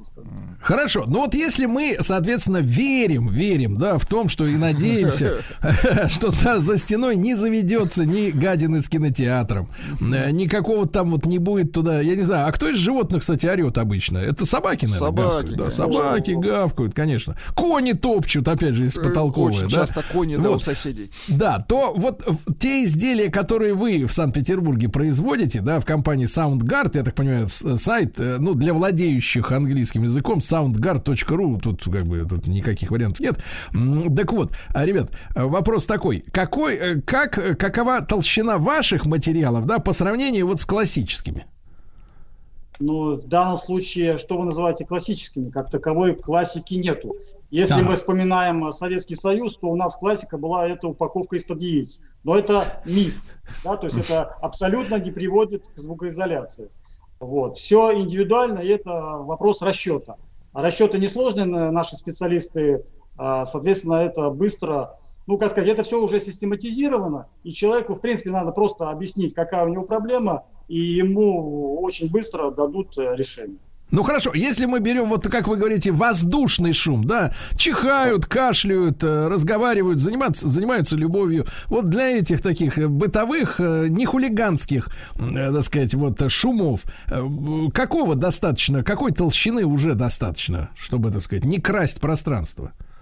Понимаете, я слукавлю, если вот скажу, знаете, вот, э, 3 сантиметра потери пространства решит все ваши проблемы. А жилье у нас очень разнообразно по качеству. И поэтому на одной стенке это может быть и 3 сантиметра достаточно, на другой, а, более тонкой, более-менее качественной, ну, понадобится, может быть, э, дополнительные слои каких-то материалов, сочетание другое, или а, относ от стены, да, то есть на какой-то промежуток времени. Это вопрос э, действительно индивидуального это даже зависит от э, объема помещения, да, то есть или конфигурации помещения. И поэтому, а, ну, в среднем, если так говорить, среднестатистически, то Да. примерно начинаем от 3 сантиметров. От трех сантиметров это вот мы достигнем уже более-менее комфорта, да, если... Ощути- Да. Нет, мы достигнем ощутимого результата, да, который а, в большинстве случаев может привести к комфорту. В большинстве случаев, да. А вот э, сегодня на рынке максимальное, так сказать, требуемое, э, так сказать, вот э, уменьшение площади внутренней сколько достигает? То есть какой, какой толщины бывают ходовые вот эти материалы? Если три, это минимум. А, ну, потому что меньше это, в принципе, будет профанация. Понимаю. И, в общем-то, э, Меньше профанации, А, ну- Сергей Валерьевич. Я все понял, я все Меньше понял. Ребята, итак, Soundguard с нами на связи.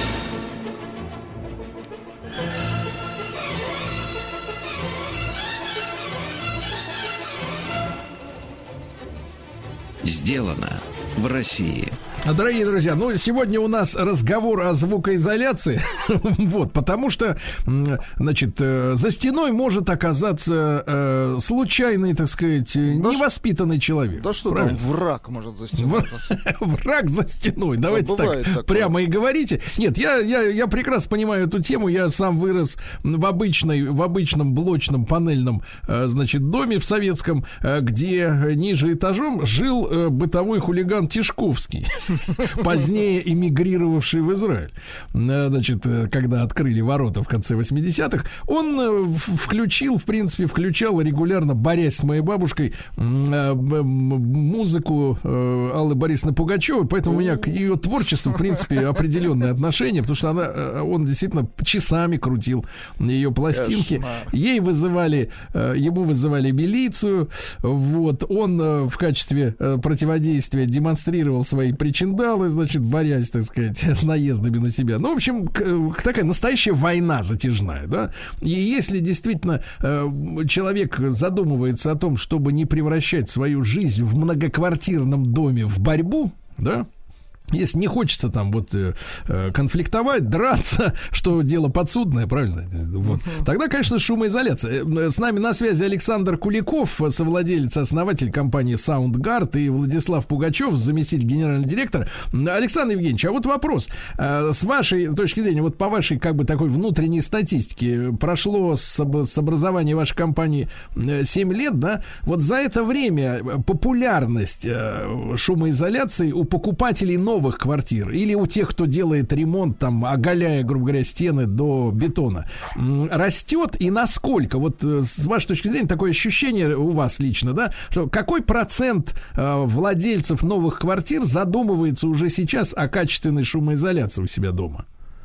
А, скажем так, а, этот процесс растет в геометрической прогрессии. А, Если раньше люди даже не догадывались о том, что есть такая услуга, да, и что это возможно, что об этом даже думать надо, да, то сейчас, в принципе, все больше и больше растет ко- количество людей, которые вот именно на начальном этапе задумываются о том, что лучше заложиться сразу, да, и потом получать радость и удовольствие от того, от нового жилья и жить э, с комфортом. Да, я понимаю. Но примерная вот э, примерная доля сегодня, как у вас ощущение? Там 20% пока что, 30, 50, ну, на вскидку.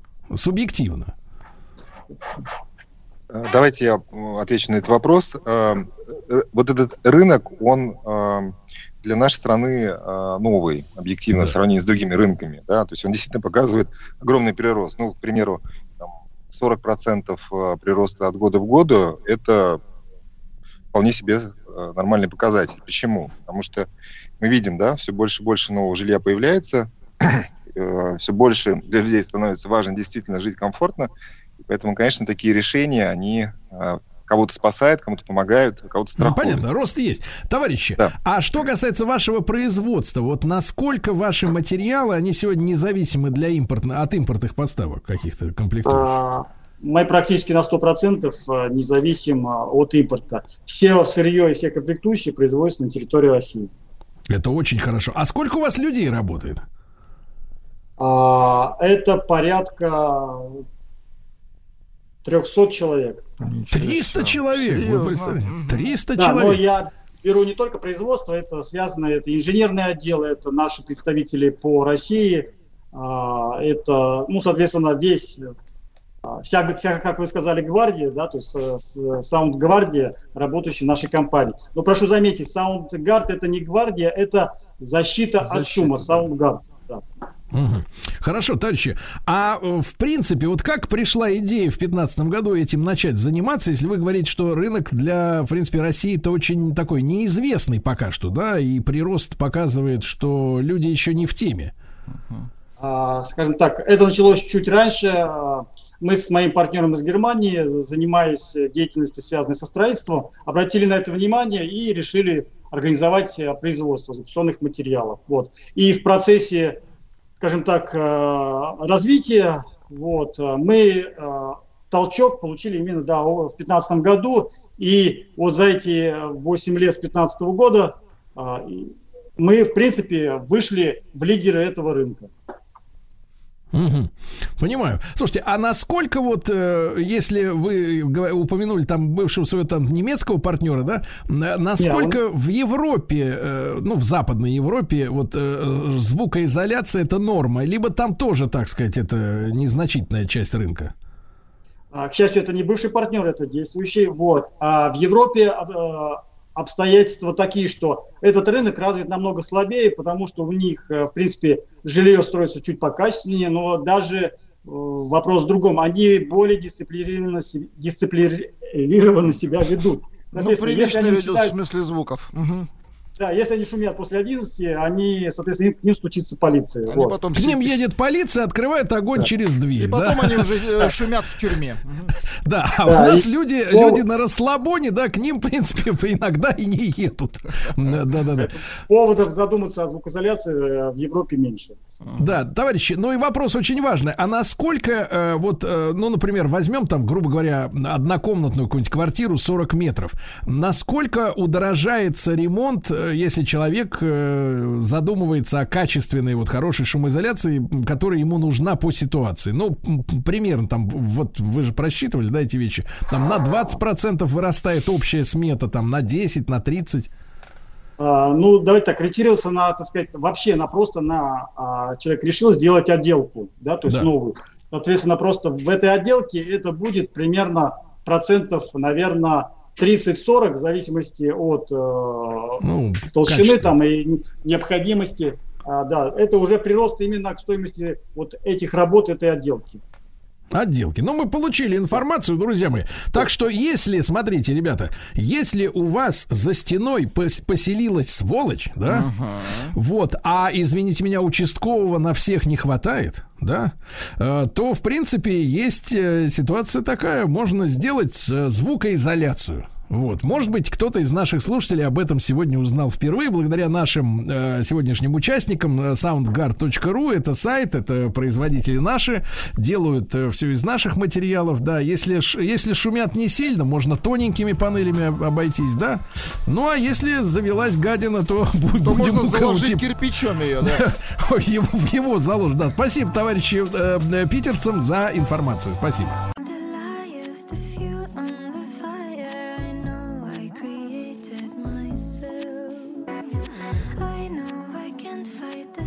Days and bad nights, but I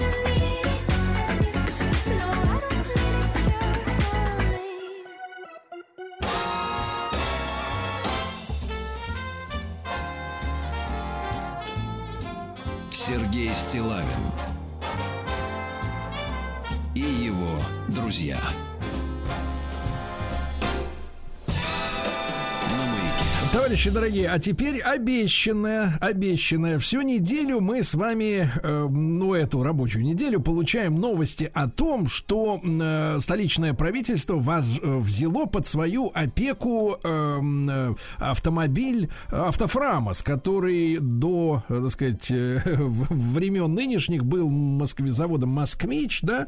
Э, Я могу в чем-то ошибаться, меня поправят товарищи старшие, да. Но тем не менее, а разговор о том, что будет возрождена эта марка автомобильная, да, пошли. Э, Сегодня буквально вышла новость, ну там вчера вечером, что новый москвич может стать электрическим, э, что новые москвичи пополнят таксопарки, каршеринги и так далее. Ну, в общем, я вижу здесь энтузиазм. Даже, э, так сказать, э, передавали слова президента, Владислав Владимирович, э, что если машина получится хорошей, Так.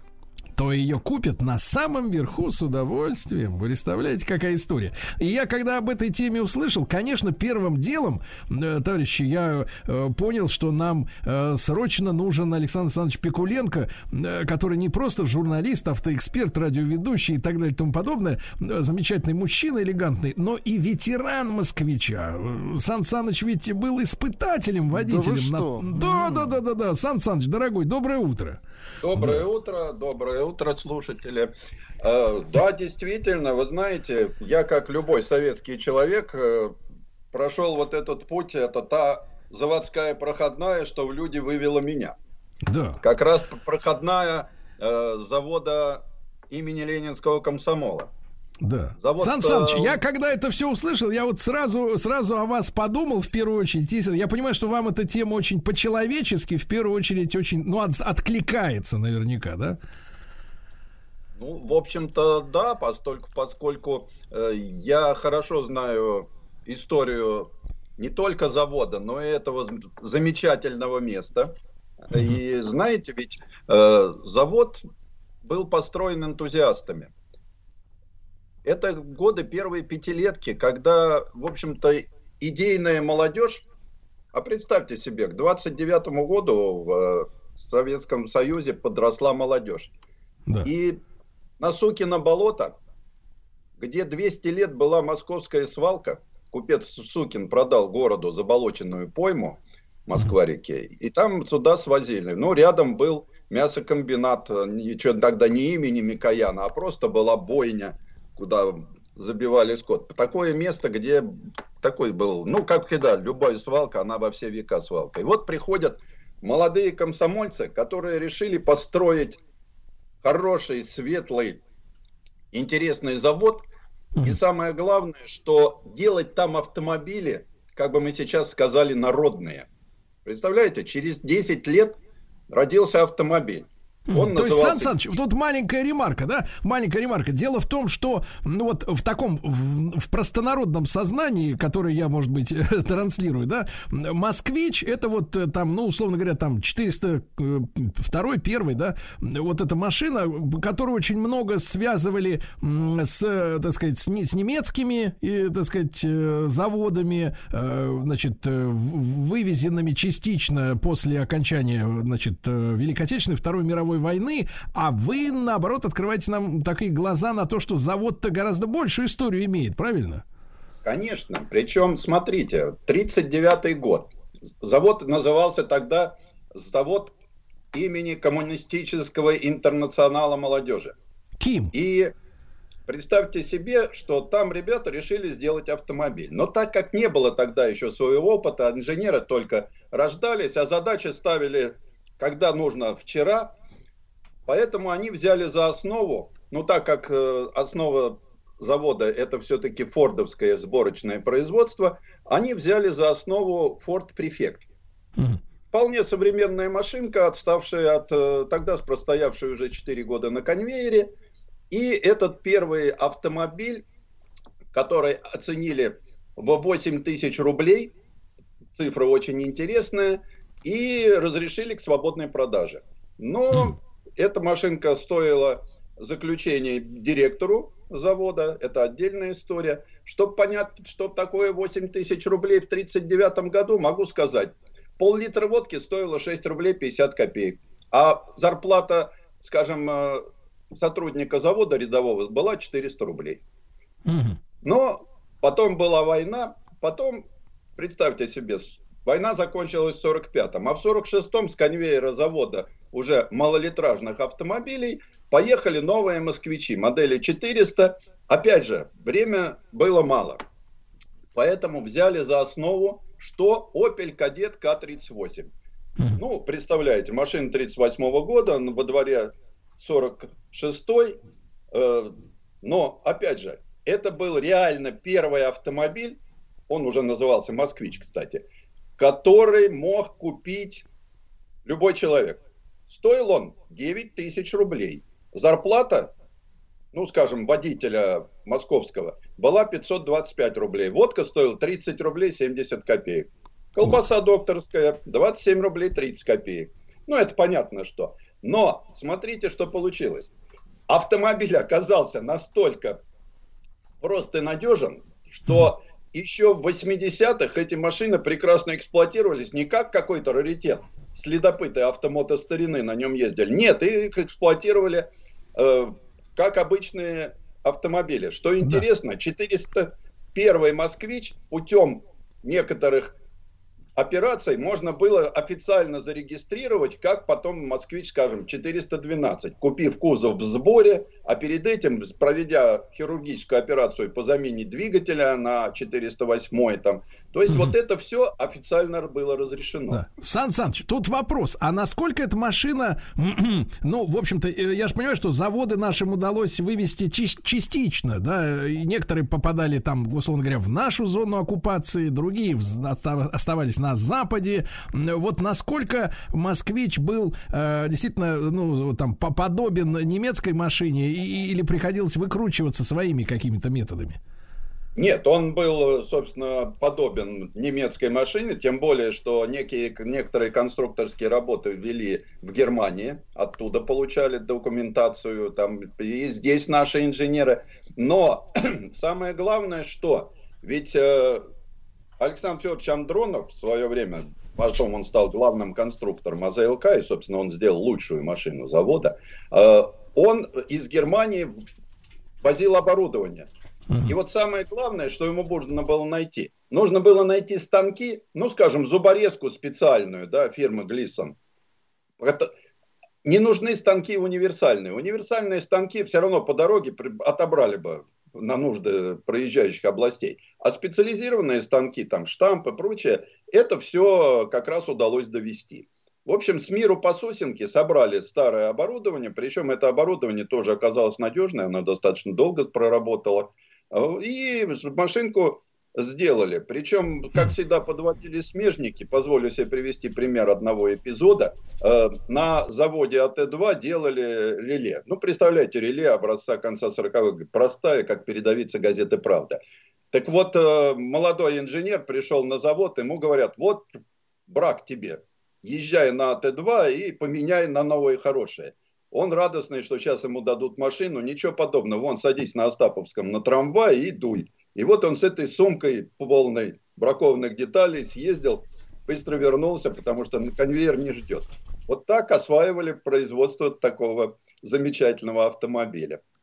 А вот дальше... Сан, уже... Сан Саныч, а э, в принципе, э, вот э, может быть сегодня, да, сегодня есть представление у людей, которые тем более не жили в советское время, что вот, ну, весь советский автопром был каким-то единым, монолитным. Ну, там была Волга побольше, Жигули, грубо говоря, вазовские, да, типа там, как, типа Италия. А, ну, в целом все как-то вот все одно и то же. Вот у москвича, говоря сегодняшним языком, и тогда, и в поздние годы, какая была вот как у марки фишка или как бы задача, да, вот что это было с вашей точки зрения за машина, в чем ее были преимущества?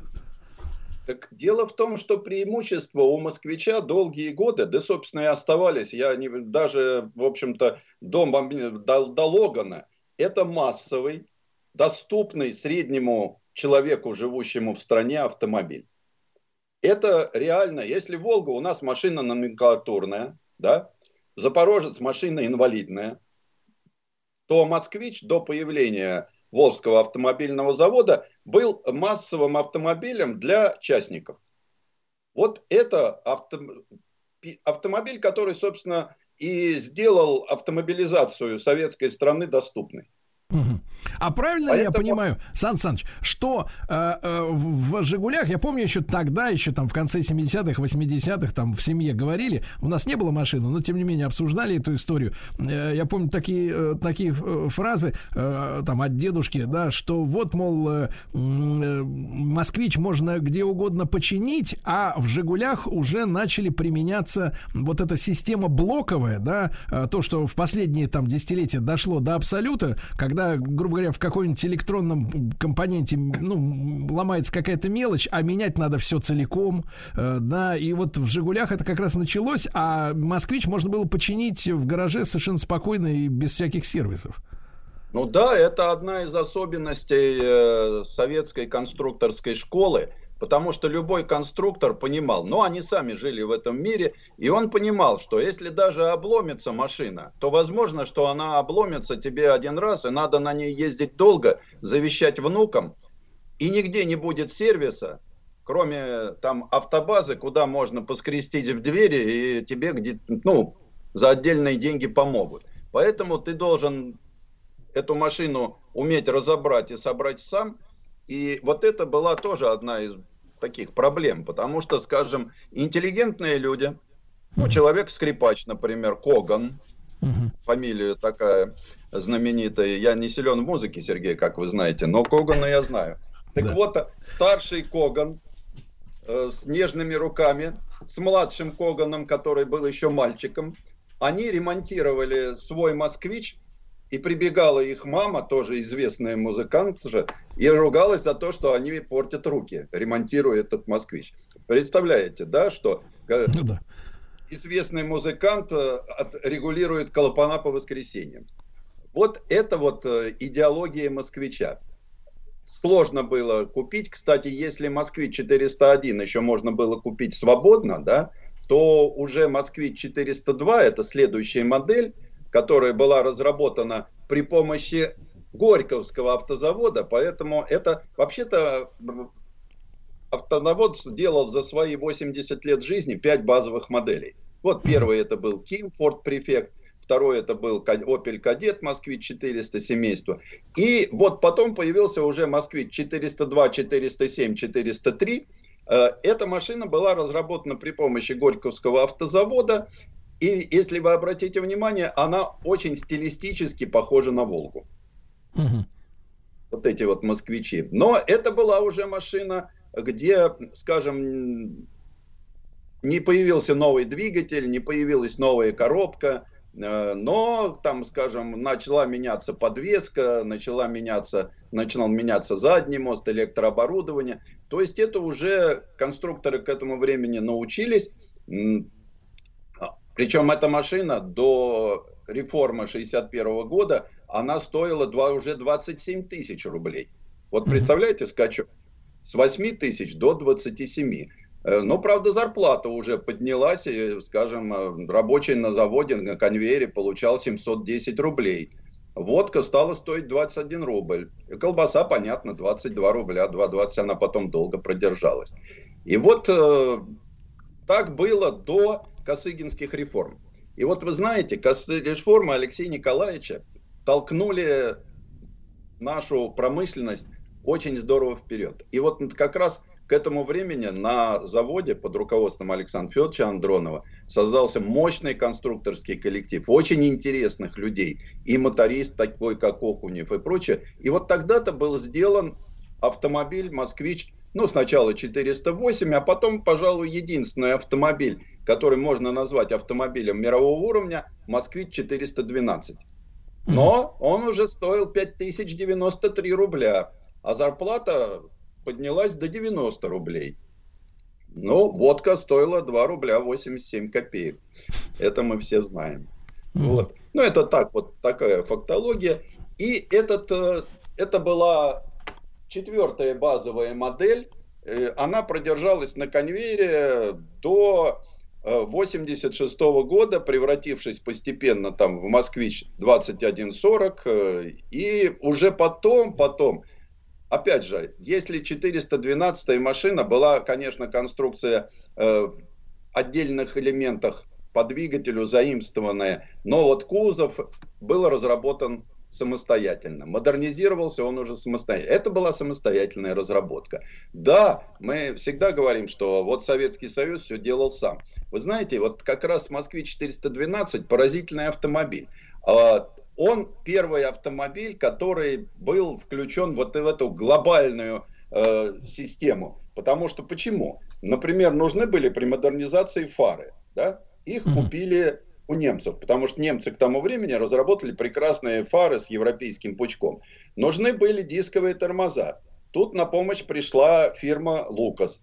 Нужны были, нужен был гидроусилитель, но пришлось купить лицензию у Гирлинга. То есть, понимаете как, уже тогда не изобретали велосипед, а пользовались, э, и даже вот, скажем, тот же двигатель, который мы любим, двигатель Москвы-412, на нем стояли вкладыши Вандервелл, то есть были использованы импортные комплектующие, чтобы этот двигатель отвечал тогдашним мировым стандартам. Поэтому машина получилась очень неплохая, пожалуй, самая лучшая.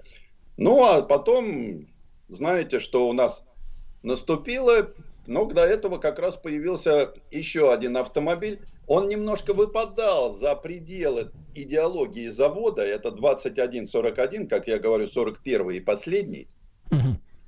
Это уже был большой автомобиль. Заводу очень хотелось уйти из э, типа размера «Жигулей», а не конкурировать с ними в одном классе. Поэтому, но, опять же, чтобы сделать что-то, решили пойти по протаренным путем. Взяли и купили ой, симку французскую. Но купив э, кузов, да, купив все, не зря первый опытный образец назывался Максимка. Почему? Потому что оказалось, что купить двигатель нельзя. И поэтому начались работы по приспосабливанию двигателя «Москвича 412» самопальной коробки, которая, ну, поглядев на коробку Audi, поскольку, поскольку продольное расположение силового агрегата, вот сделали такую Максимку. Из этой Максимки и родился Москвич 2141. Ну, невзирая на то, что и качество было низкое, и народ его не особо принял, и цена, кстати, по цене он, невзирая на качество, поднялся до 9 тысяч рублей, и в свободной продаже так и не появился. Ну а дальше мы все знаем, на заводе началось безумие, что и привело к его, в общем-то, я думаю, что эта эпопея вполне логично закончилась кончиной, потому что там начались эксперименты с, знаете как, выходила на лужок не машина, а бычок. Вот когда у нас мэры, облысевшие в заботах о москвиче, занялись производством, это закончилось гибелью завода. Сан Саныч, а вопрос, да, вопрос. С вашей точки зрения, я так понимаю, что 412 вы считаете самой, самой лучшей моделью, да, за все вот годы? Естественно, естественно, это была базовая модель, которая соответствовала мировым стандартам того времени. Не зря а... это был как раз тот период, когда завод продавал больше, чем половину своего выпуска. Это, кстати говоря, именно к этой машине относится знаменитая реклама, где э, полуобнаженная модель вылезает из багажника, да, вот эта да, знаменитая да, фотография. это именно вот 412. Сан Правда, Саныч, и, и, и вопрос, а, а вот на ЗЛК ревностно относились к появлению вообще, в принципе, АвтоВАЗа? И если в двух словах буквально, как рынок разделился между вот москвичистами и жигулистами? Э, дело в том, что рынка как такового не было, поэтому что подписали, то и побежал и купил, потому что вариантов нет. А как разделились? Ну, как всегда. Жигули это для пижонов, которые сами-то гайки закрутить не умеют. А москвич это работяга, который отпашет по полной программе и все. Вот это вот было четкое разделение, что «Москвич» это для людей с руками, а «Жигули» это для пижонов, которые могут две цены заплатить. Сан Саныч, но и скрипач Коган тоже с сыном, вот, не только, не только, да, работяги. Ну, правда, потом э, сын Когана стал ездить на других автомобилях. У него был потрясающий Volkswagen Phaeton последний раз, когда мы с ним общались. Да. Сан Саныч, ну огромное вам спасибо. Я думаю, что и вы, и наши слушатели будут с замиранием сердца, с надеждой э, следить за процессами, что сейчас будет происходить э, с москвичом, да. Александр Александрович Пикуленко, ветеран москвича, журналист, автоэксперт, радиоведущий. Огромное спасибо, Сан Саныч, как всегда. Приготовились к съемке. Тихо. Держать свет. Держать свет. Тихо. Начали. В фильме снимались. В главных ролях. В главных ролях. Главные роли В снимались. главных ролях. В главных ролях. Главных ролях. В ролях. В ролях. В ролях. Друзья мои, э, ну что ж, наша рубрика в ролях, она периодически появляется э, в нашем утреннем эфире. А почему периодически? Ну, потому что обычно артисты в это время и режиссеры спят, да? Вот, и, и когда Сергей Валерьевич через своих, э, так сказать, товарищей э, посылает им, нет, не черную метку, а приглашение, они говорят, вы знаете, Сергей Валерьевич, очень хорошо, но мы клубимся, и утром мы спим. А им объясняешь вот так вот, в принципе, говоришь, ребят, ну это ж не Сергей Валерьевич надо, это ж аудитория, которая как раз вот самая горячая, едет на работу, да, хочет узнать. Они говорят, ну мы не можем встать. Вот. Но есть настоящие деятели искусства, которые, соответственно, вот готовы э, даже в столь ранний для них час пожертвовать сном. Э, и Тем более, что повод э, замечательный. Вот некоторое время назад, помните, мы с вами в эфире э, вспоминали Нику Турбину. Э, 20 лет прошло с тех пор, как она ушла из жизни. Э, При, кстати, невыясненных обстоятельствах до конца. То есть э, детали этого, э, этой трагедии, э, вот именно финалы этой трагедии неизвестны. Э, Но, тем не менее, мы сделали программу. И э, сегодня, 19 мая, э, на широкий экран, э, а экран сегодня у нас, э, так сказать, э, обделен э, западными продуктами, да, поэтому я думаю, что фильм э, на фоне вот этого затишья иностранного вызовет большое внимание к себе, тем более, что я, например, его вчера благодаря новым технологиям посмотрел в виде персональной копии, сразу могу сказать, кино я видел, это кино я видел, да, и называется этот фильм «Ника», и он снят э, в вот эта самая свежая история, да, и Central Partnership, и Art Picture Studio. Ну, среди продюсеров такие люди, как э, Федор Сергеевич, например. Ну, куда же Вот. без него. Э, Да, и режиссер этой картины, и соавтор э, сценария Василиса Кузьмина сегодня с нами в эфире. Василиса, доброе утро. Доброе утро. Очень рад, что вы, вот, э, в отличие от многих деятелей кино, э, утром не, Не спите. спите, да. да. Я скажу так, что в, этом, в этой картине роль мамы а, Ники э, очень, э, ну, если мы посмотрим, я не буду продавать, естественно, фильм и расставлять сейчас а- а- акценты, но очень э, властной и сомнительной с точки зрения каких-то нравственных ориентиров, да, женщина сыграла э, Анна Михалкова. Э, Мы с вами, Владислав Александрович, уже не раз признавались в эфире, что Аня, конечно, в последние годы набирает все больше и больше. Она настоящая актриса. Абсолютно, да. Правда, действительно испытываю большое удовольствие, когда гляжу на нее на экране. И а, роль а, Ники Турбиной сыграла Лиза Янковская. И, и я знаю, что Василиса Кузьмина, режиссер этой картины, соавтор сценария, ну вот давно, да, много лет, я так понимаю, вы хотели снять этот фильм, вот наконец это получилось. Э, Вот расскажите, как эта история вот вас задела? Вы помните тот день или момент, э, почему вы стали э, думать об этой работе и вообще об этой теме? Эм, Да, здравствуйте. Спасибо большое, что пригласили. Эм, Я хочу сразу сказать, что я встала э, за час до эфира, очень нервничала, поэтому не все деятели культуры не хотят к вам. Вы, это вы не волнуйтесь, Валиси- Василиса, мы не кусаемся. Мы, э, Да, вот, да, я тоже. И хочу сразу перейти к теме. Да, я увидела первый раз э, Нику Турбину. Это известное черно-белое видео, как маленькая девочка читает свои стихотворения. Это, наверное, было пять лет назад уже, да, достаточно давно. А, И я была абсолютно этим заворожена. Это, это- мимо этого невозможно пройти. Это как, с одной стороны, пугает, а с другой стороны, очень сильно вдохновляет. И я практически сразу приняла решение, что я буду снимать документальный фильм. Потому что в интернете было очень мало информации. Вышла книжка э, Ратнера, большая 800-страничная биография, и было два небольших документальных фильма мне казалось, что э, можно подойти как-то по-новому к этой истории, и я сначала со- начала собирать материал для документального фильма. Э, стала там встречаться с э, людьми, кто ее знал, с э, Ратнером вышел на связь э, и так далее. Но по ходу этой истории, чем больше я ее узнавала, тем больше хотелось про нее поговорить э, с художественным каким-то переосмыслением. Вот. И, и потом я поступила в киношколу как раз к Федору Сергеевичу. Я, м, я со своим соавтором стала писать сценарий, и э, магическим образом история продюсерам очень понравилась. И в прошлом году, ровно год назад, мы ее сняли. Василиса, ну смотрите, это тонкая такая тема, потому что э, э, много, э, в принципе, неизвестного, да, в этой картине. К сожалению, вот в 2002 году, то есть 20 лет назад, вот этот Да. черный юбилей не стало самой Ники, потом позже ушли и бабушка, и мама, которые принимали активное участие, самое активное участие, мягко говоря, в ее становлении как поэта, да?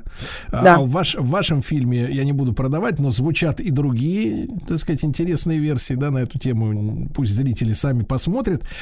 То есть непосредственных участников нет, а э, в интернете, особенно, знаете, на желтых порталах, можно чего только не прочесть, честно говоря, про ее биографию. И про, и про маму, и про бабушку, какие они там были. Ну, я даже не хочу грязищу эту пересказывать. Вот, Да. э, самое разное. Насколько, вот смотрите, мне вот что интересно. Это же биографический фильм. У вас написано на афише основано на реальных событиях, да? Да. Это очень важно. Знаете, в последнее время вот появились э, э, вот э, байопики, как это называется, да, на английский манер, а, с таким с отвратительным, я бы сказал, душком, когда, например, не буду называть фамилию, но вы поймете, о ком речь, э, значит, режиссер, который, может быть, там сколько-то лет назад даже лично общался со своим давно уже, э, значит, э, погибшим героем, э, снимает байопик, о котором люди, участники событий говорят, слушайте, чуваки, ну все было же не так. А тот говорит, а я режиссер, я так вижу. Понимаешь? И вот ты на это смотришь и думаешь, какое хамство, какая наглость. Вот я, я отдаю себе отчет, что, конечно, у творческих людей, у нас с вами, вот есть возможность да, художественного переосмысления, переоценки. Но насколько, если вот так, положа руку, руку на сердце, ваша реконструкция, вот эти вот, ну так, последний месяц жизни ее, да, получается, примерно, да? да. Вот насколько он, с вашей точки зрения, действительно соответствует реальности или, или там, там много художественного домысла, э, доконструирования? Вот очень это интересно, Мгм. потому что это все-таки Да. биография. А, смотрите, да, во-первых, этический вопрос, когда ты подступаешься к э, любому виду, да, биографическим фильмам, конечно, он, он очень, он очень стоит перед тобой.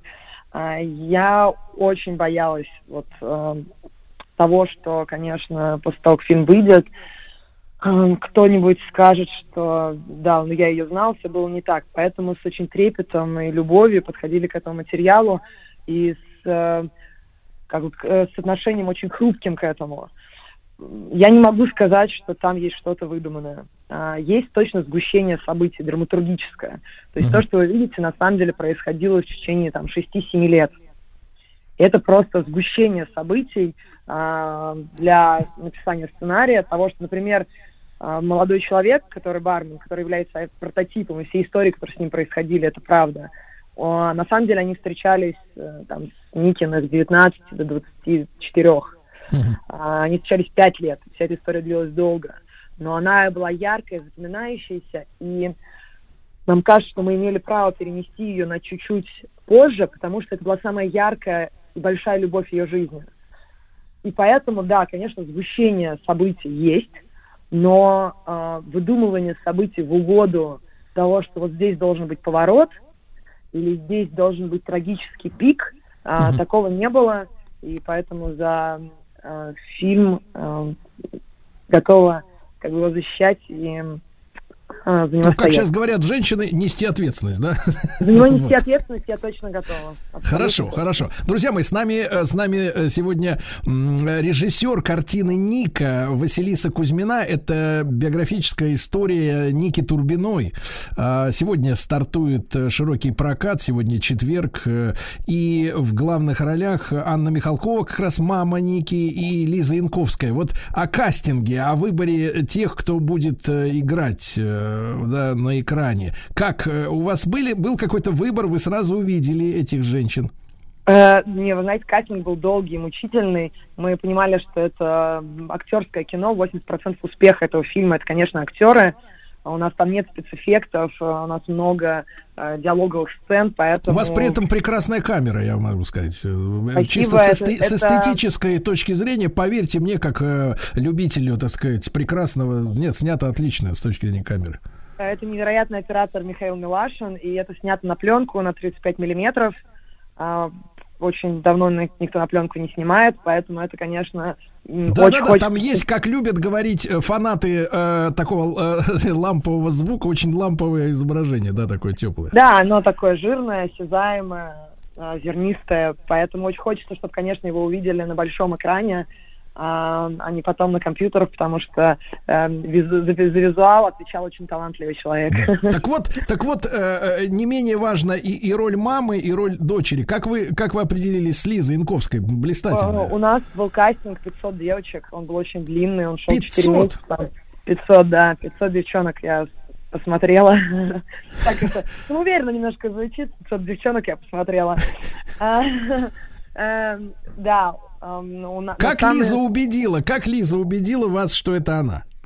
Вы знаете, она пришла первая. За две недели до официального кастинга она пришла на кастинг, потому что она куда-то уезж- уезжала и не могла присутствовать на официальном.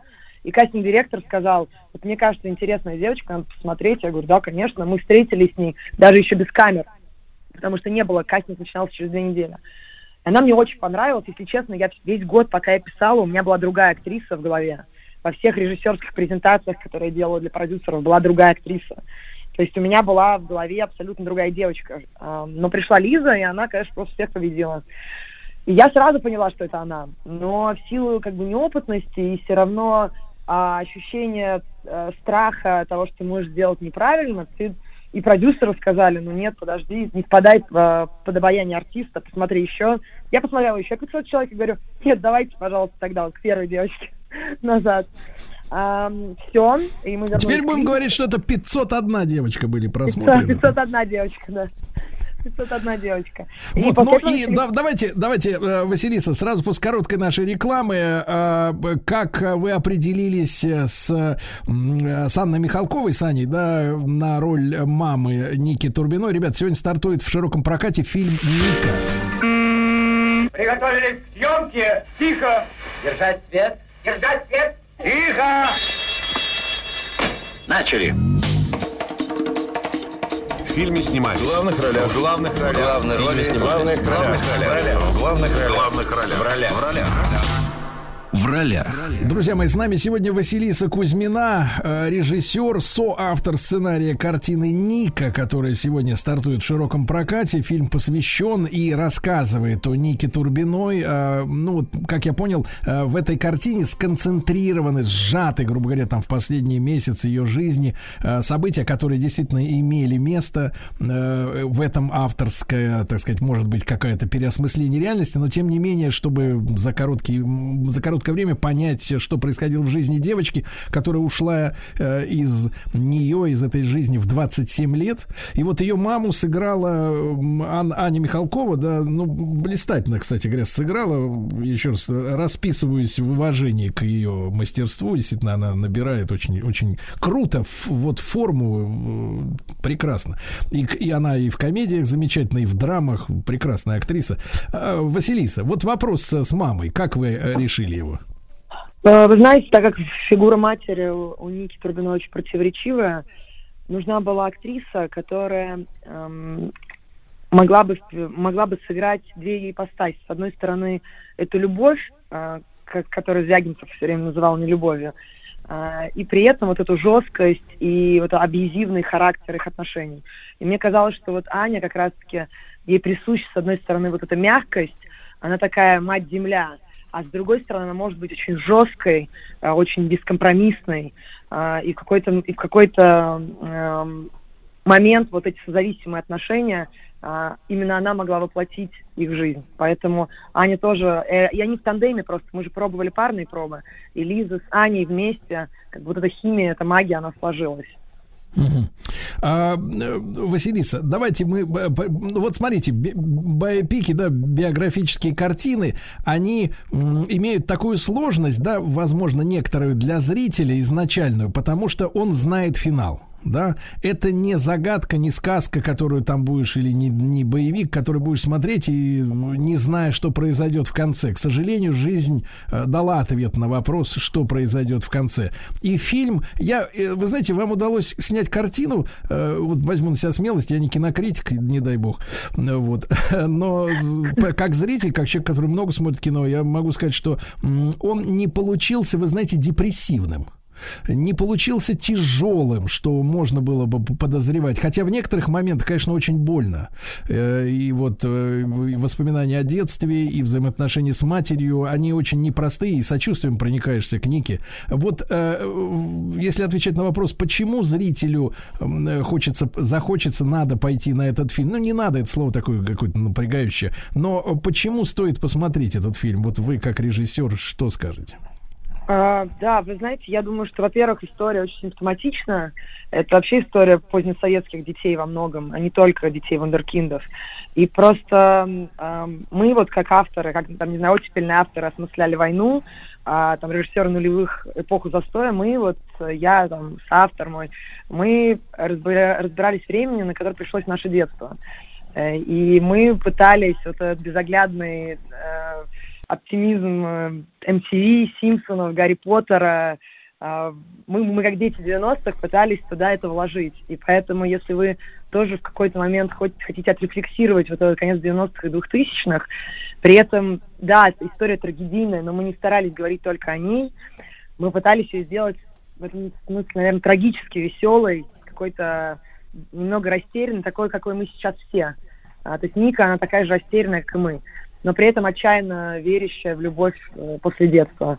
Я как-то так скажу. Мне кажется, мне кажется, даже фильм получился, ну, всегда, знаете, тв- творческие люди, может быть, руководствуются одним, а магия творчества состоит в том, что получается оно иногда при, по- посредством каких-то проведений или еще чего-то шире, чем мы задумываемся. Я, я, вы знаете, подумал, что это вечная история о, вот, о матери, да, которая, соответственно, хочет увидеть в своем ребенке, вот, э, это ее проект, да, видеть успех, видеть, э, э, ну, какой-то, какой-то продолжение своих мечтаний или реализацию того, что было не реализовано самими родителями, да, вот, Э, вот это, это, мне кажется, не относится даже там к 80-м или 90-м, это вечная история, э, чтобы заглянуть. И, и любопытно, что вы, кстати говоря, совершенно не вы избежали фигуры отца в этом фильме, да, вот то- тоже с психологической точки зрения очень важная такая история. Вы сознательно это сделали? Да. То есть это женский такой женский мир, где отец, он, ну, мне показалось, даже не подразумевается, да, вот в этой А, истории. Вы, вы знаете, я, я, я, я не, не очень эм, люблю риторику женского мира. Я люблю как бы э, либо талантливая, либо не талантливая. Э, вот э, женский, мужской. Просто э, было избрано самое важное. К сожалению, у нас полтора часа, и надо говорить о том, о том, о чем болит больше всего, о чем не говорить не можешь. Вот казалось, что именно этот вопрос о том, как мать эм, не смогла ее спасти, и как, как люди ее недолюбили, когда ей очень нужно было. И Да. вот эта коллективная ответственность, которая есть в смерти Ники у всех, кто ее знал, наверное, больше была про это, поэтому... Да, да, а, да, а- да, я а- понимаю, Если, я будет, понимаю. если будет сериал, если будет сериал, Если, да. Да. А, вы, Василис, ну, вам огромное спасибо, что вы Спасибо. сегодня э, да, с нами вы были в эфире. Василис Кузьмина, э, соавтор сценария, режиссер картины Ника. Она сегодня, эта картина стартует в широком прокате. Не только биографическая лента о Нике Турбиной, но и взаимоотношения мамы, дочери и, конечно, трагедия. Посмотрите.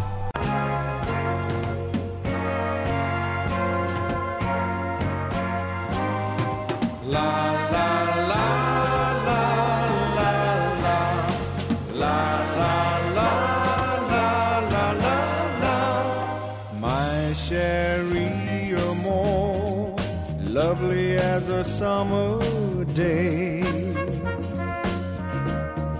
My Sherry, you're distant as the Milky Way.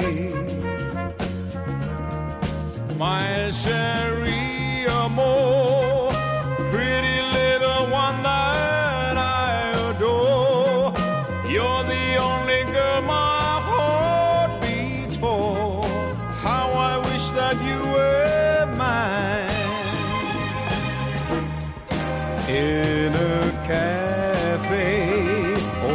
sometimes on a crowded street. I've been near you, but you never noticed me. My Cherie oh, Amour, won't you tell me how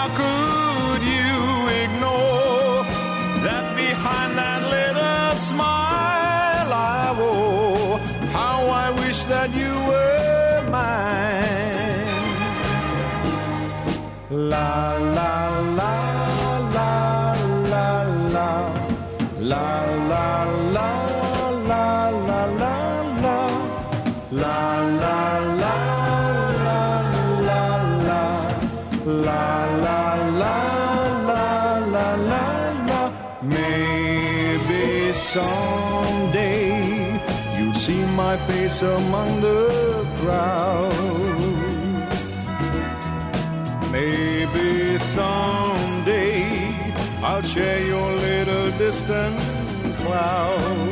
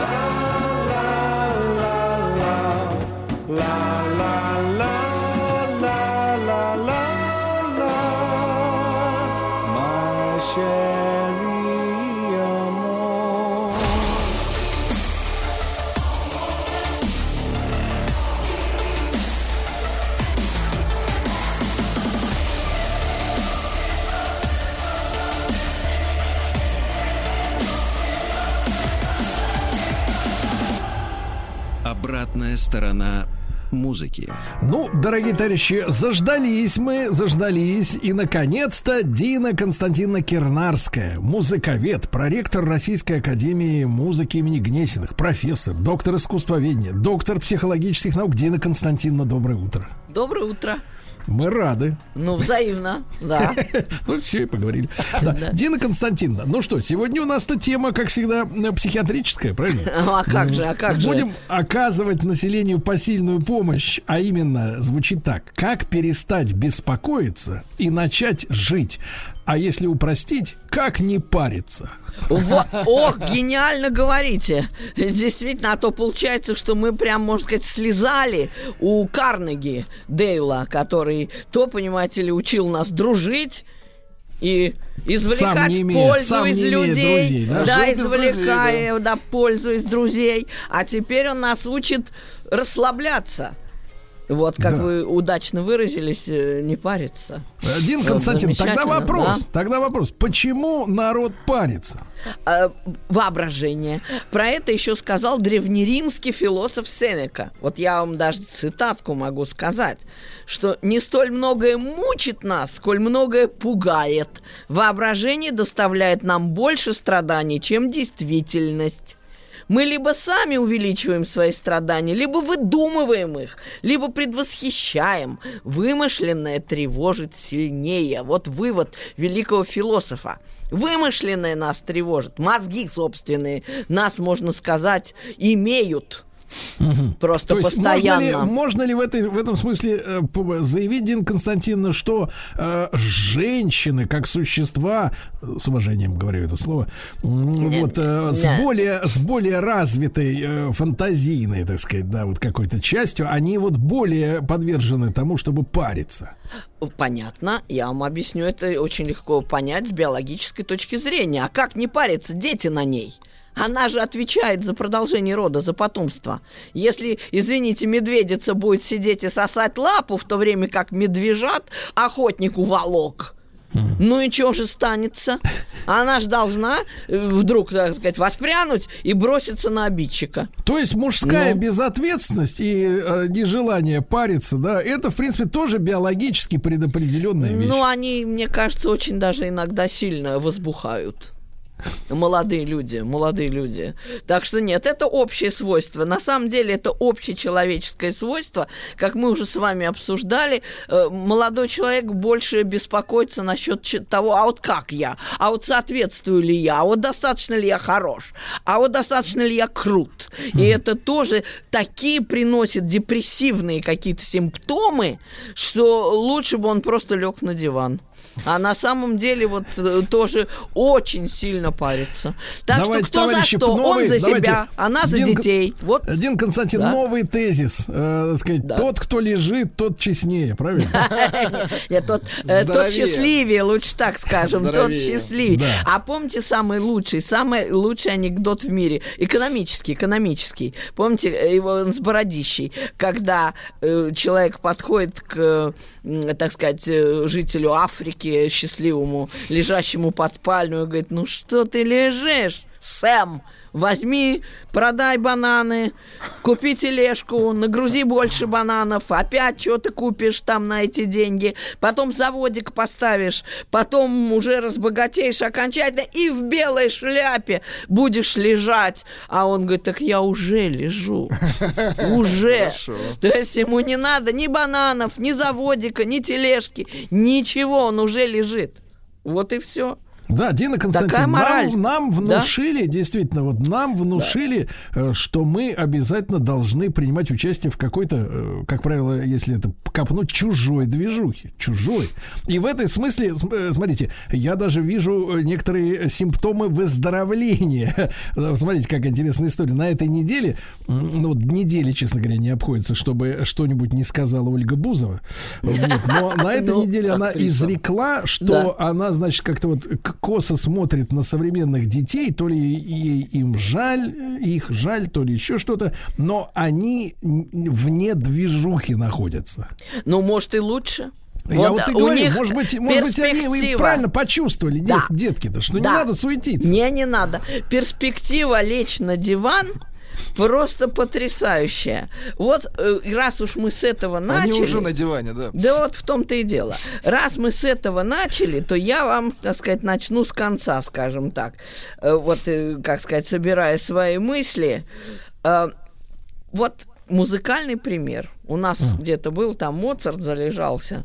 Какой-то был фрагментик номер один. Первый фрагмент. Первый фрагмент. Вот я оставлю в секрете, что там случилось. И все слушатели, естественно, поймут сами, без меня. Вот что произошло. Давайте, включаем.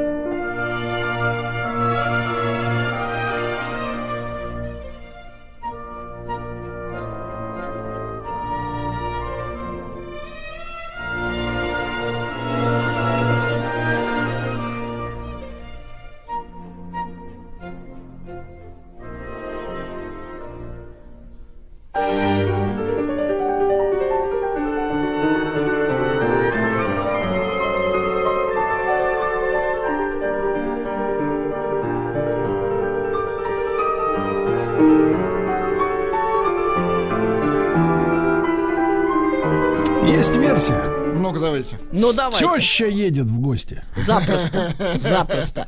То есть лежал он, лежал. И было ему так хорошо. И он пел. та-ра-ра-ра-ра, ля-ля-ля-ля-ля, И вдруг низы такие, да? ля-ля-ля. Да-да-да-да. И так было ему мило. Так созерцал. И вдруг брам, по голове. И пошло. Да это просто ужас. Кто-то настиг. Да просто ужас. То есть случилась беда. Вот пришла беда, открывай ворота. И вот мы посмотрим, открыл он или нет. Вот Моцарт умнейший человек. И э, я вам подскажу, он э, был единственный, кого Гёте назначил композитором своего Фауста. Он бы хотел, он говорил, что вот как автора с оперы Фауст вижу Моцарта, больше никого не вижу. Неплохо. Хотя другие авторы его охаживали, его очень Бетховен уважал, и вообще многие композиторы. Но он вот Амадеуса ставил выше всех. И вот не зря, вот не зря. И вы даже не совсем поймете, почему. Не совсем поймете. А вот теперь мы сейчас с вами посмотрим, как Амадеус обошелся с этой ситуацией. Вы ж только что слышали. Лежал себе, лежал, курил Ага. бамбук. И вдруг, а? И что-то нехорошее. Может, книга с полки на голову упала. Шишку набила. Потух бамбук. Да вообще, мало ли что могло произойти. И вот, слушаем второй фрагмент, что он сделал.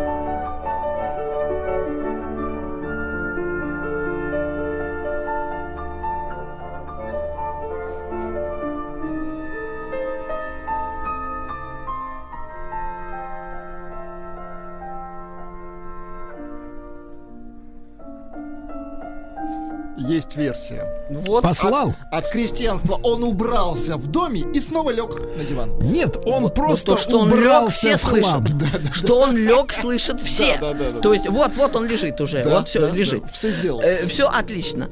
И как же это случилось? И вот тут Гёте, тут Гёте нам объясняет, почему он так любит Моцарта. Он говорит, в частности, цитата, как часто мы тратим большие силы на то, чтобы воспрепятствовать чему-либо или добиться чего-либо, чтобы приблизить желаемое или избежать несчастья. Однако впоследствии выясняется, что ничего и не нужно было. И все само собой устроилось к нашему удовольствию. Рассосалась, как Да вот, говорим. а, так вы же слышали, как это было? Чертов гений. А вы же слышали? То есть вот Моцарт написал, как оно нахлынуло, и отхлынуло. И отпустила. И, и вроде вы ничего не делали. А ведь обратите внимание, что другие авторы совсем иначе на это смотрят. Вот, например, до Моцарта был композитор Гайден. Там вообще ничего не хлынуло. Там просто было тотальное веселье, буквально. То есть такая радость. А если вдруг что-то не так, ну, оно какое-то облачко проходит и, само собой, куда-то уходит, но непонятно даже как. В принципе, у Гайдена вся музыка очень жизнерадостная и такая благостная. А зато после Моцарта, естественное дело, наполеоновские войны, французская революция, приходит другая эпоха. Приходит Бетховен. И что он пишет, мы же знаем все. То-до-до-том, то-до-до-дом. Это ж не просто так. Борьба начинается, борьба. Не успеешь ты что-нибудь влево, как тебя сразу тащат вправо. Не успеешь ты так, значит, кто-то, опа, тебя опять куда-то э, уволакивает. И ты опять сопротивляешься, и опять идет борьба. И вот один на другого, раз-два, раз-два. Опять плохо. Да. Гет, это не нравится, что суетишься очень много. Что ты на что-то вечно с кулаками лезешь. Что-то вот на тебя нахлынуло, а ты вместо того, чтобы тихо подождать, прилечь, как-то успокоиться, расслабиться и ждать, пока оно само, знаете, как в Китае говорят, сидеть на вершине горы и ждать, пока по реке проплывет труп врага. Вот просто дождаться. Э, Китай, он такой молодец. Ну, пять тысяч лет истории цивилизации, и все дожидаются, и видите, уже до многого дождались. Дело в том, что, Дина. Константиновна, Петр э, Первый украл у нас э, э, нашу пятитысячелетнюю историю. У нас бы уже семь тысяч с хреном бы уже начался давно. Что так лежали бы так долго? И Ждали бы, пока Емеля-то на печи, на печи-то вот не вставал нашли бы. проблему главную. У нас украли годы. Века, века. Если уже про. Петра Первого, так уже века. Вот. Но вы все слышали, что сделал Моцарт? Он отвел. Знаете, как вуаль снимаешь, и вроде бы и он ничего не делал. Вы слышали, как оно само по себе? Я иногда даже сразу па-па-па-па, и ти-ти-ти-ти-ти уплывает, уплывает, как балерина, знаете, за занавес. Вот так так-так-так-так маленькими шажками, так на пуантах, так-так-так, и ушла. Только что была, а и нету уже. Вот. То есть, почему Гёте и Моцарт так близки? Потому что они понимают, что жизнь намного сложнее, чем нам кажется. Она сама очень многое регулирует, очень многое делает помимо нашей воли. Наше дело не вмешиваться, вот не лезть. Это самое милое дело. Вот так они нам говорят, мудрые люди – вот э, завещали нам такую вот идею. Так что э, это очень ценная мысль для всех слушателей, для нас самих и вообще. То есть мы, значит, мы угодно, не вмешиваемся, да. а в это время не... дельцы, пассионарии обделывают свои гешефты. Да, и пусть делают, что хотят. То есть как-то вот э, Гёте считал, Гёте считал, что каждый трудится, собственно, на своем месте. И вот тут еще одна такая интересная мысль, но э, вот давайте послушаем прямо вот с самого начала, и вы сейчас все услышите. Первый у нас был такой номер. Э, хорал? Да, вот мы хорал хотели послушать.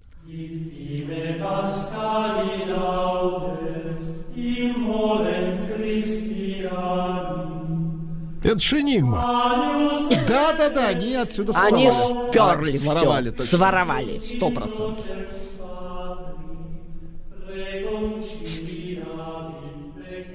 Вот как обнаруживается плагиат. Майкл Криту вор. Не Майкл, он а Миша из Румынии. Румын? Румын. Вникайте, вникайте. Красиво.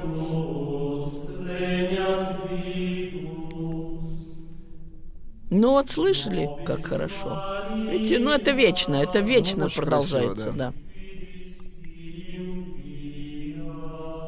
Нет ни начала, ни конца. О, гениально.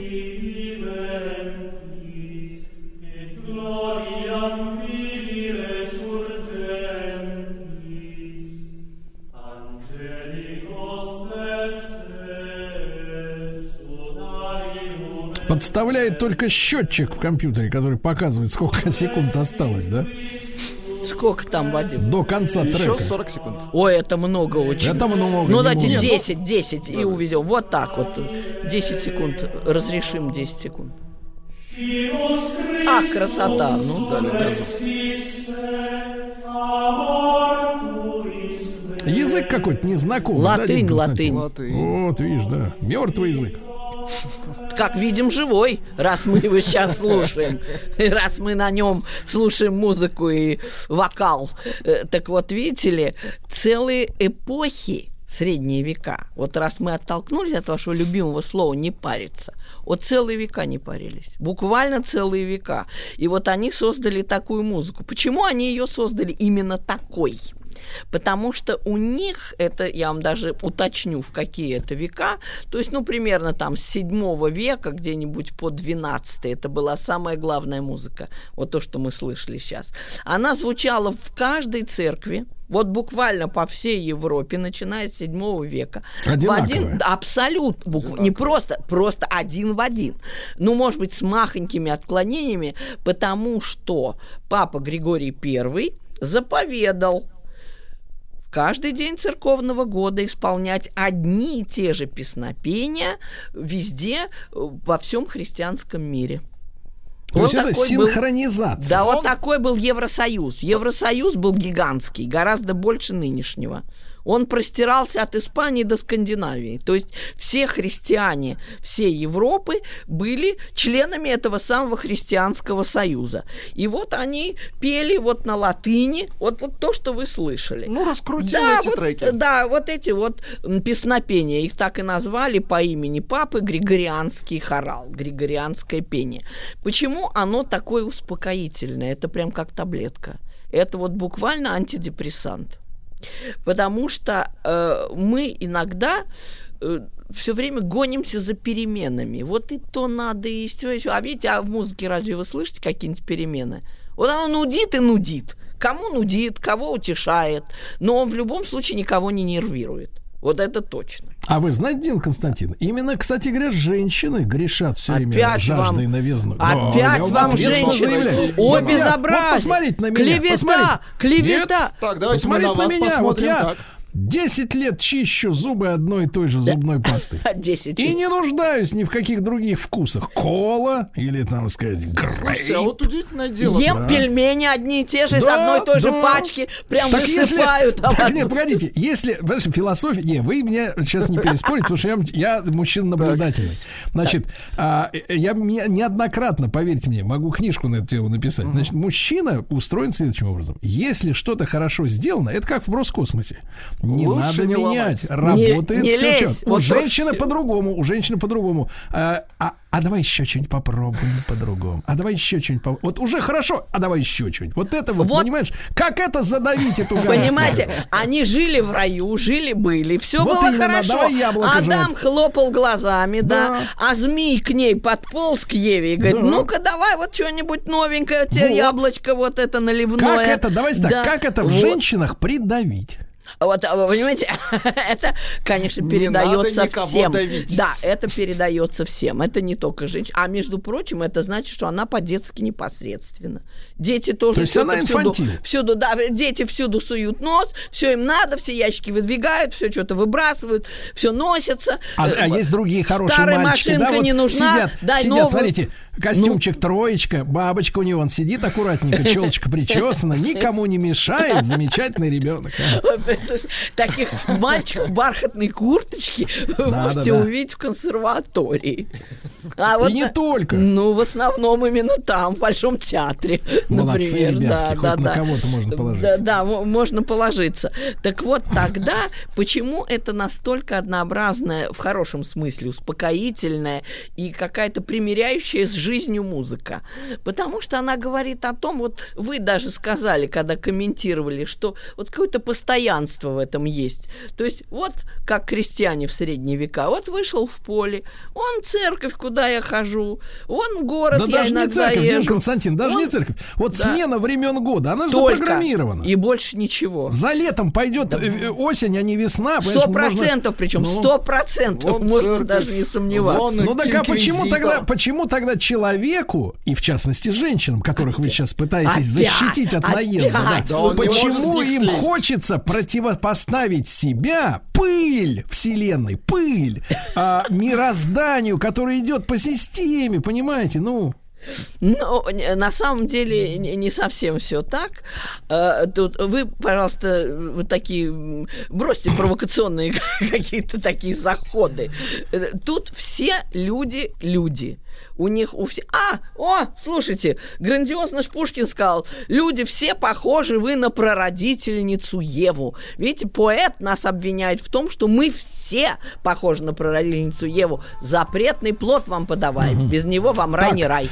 Давайте начнем сегодня новую движению. Женщины без Евы. Значит, давайте. Дина Константина Кирнарская, доктор психологических наук, доктор искусствоведения. Как перестать париться и начать жить?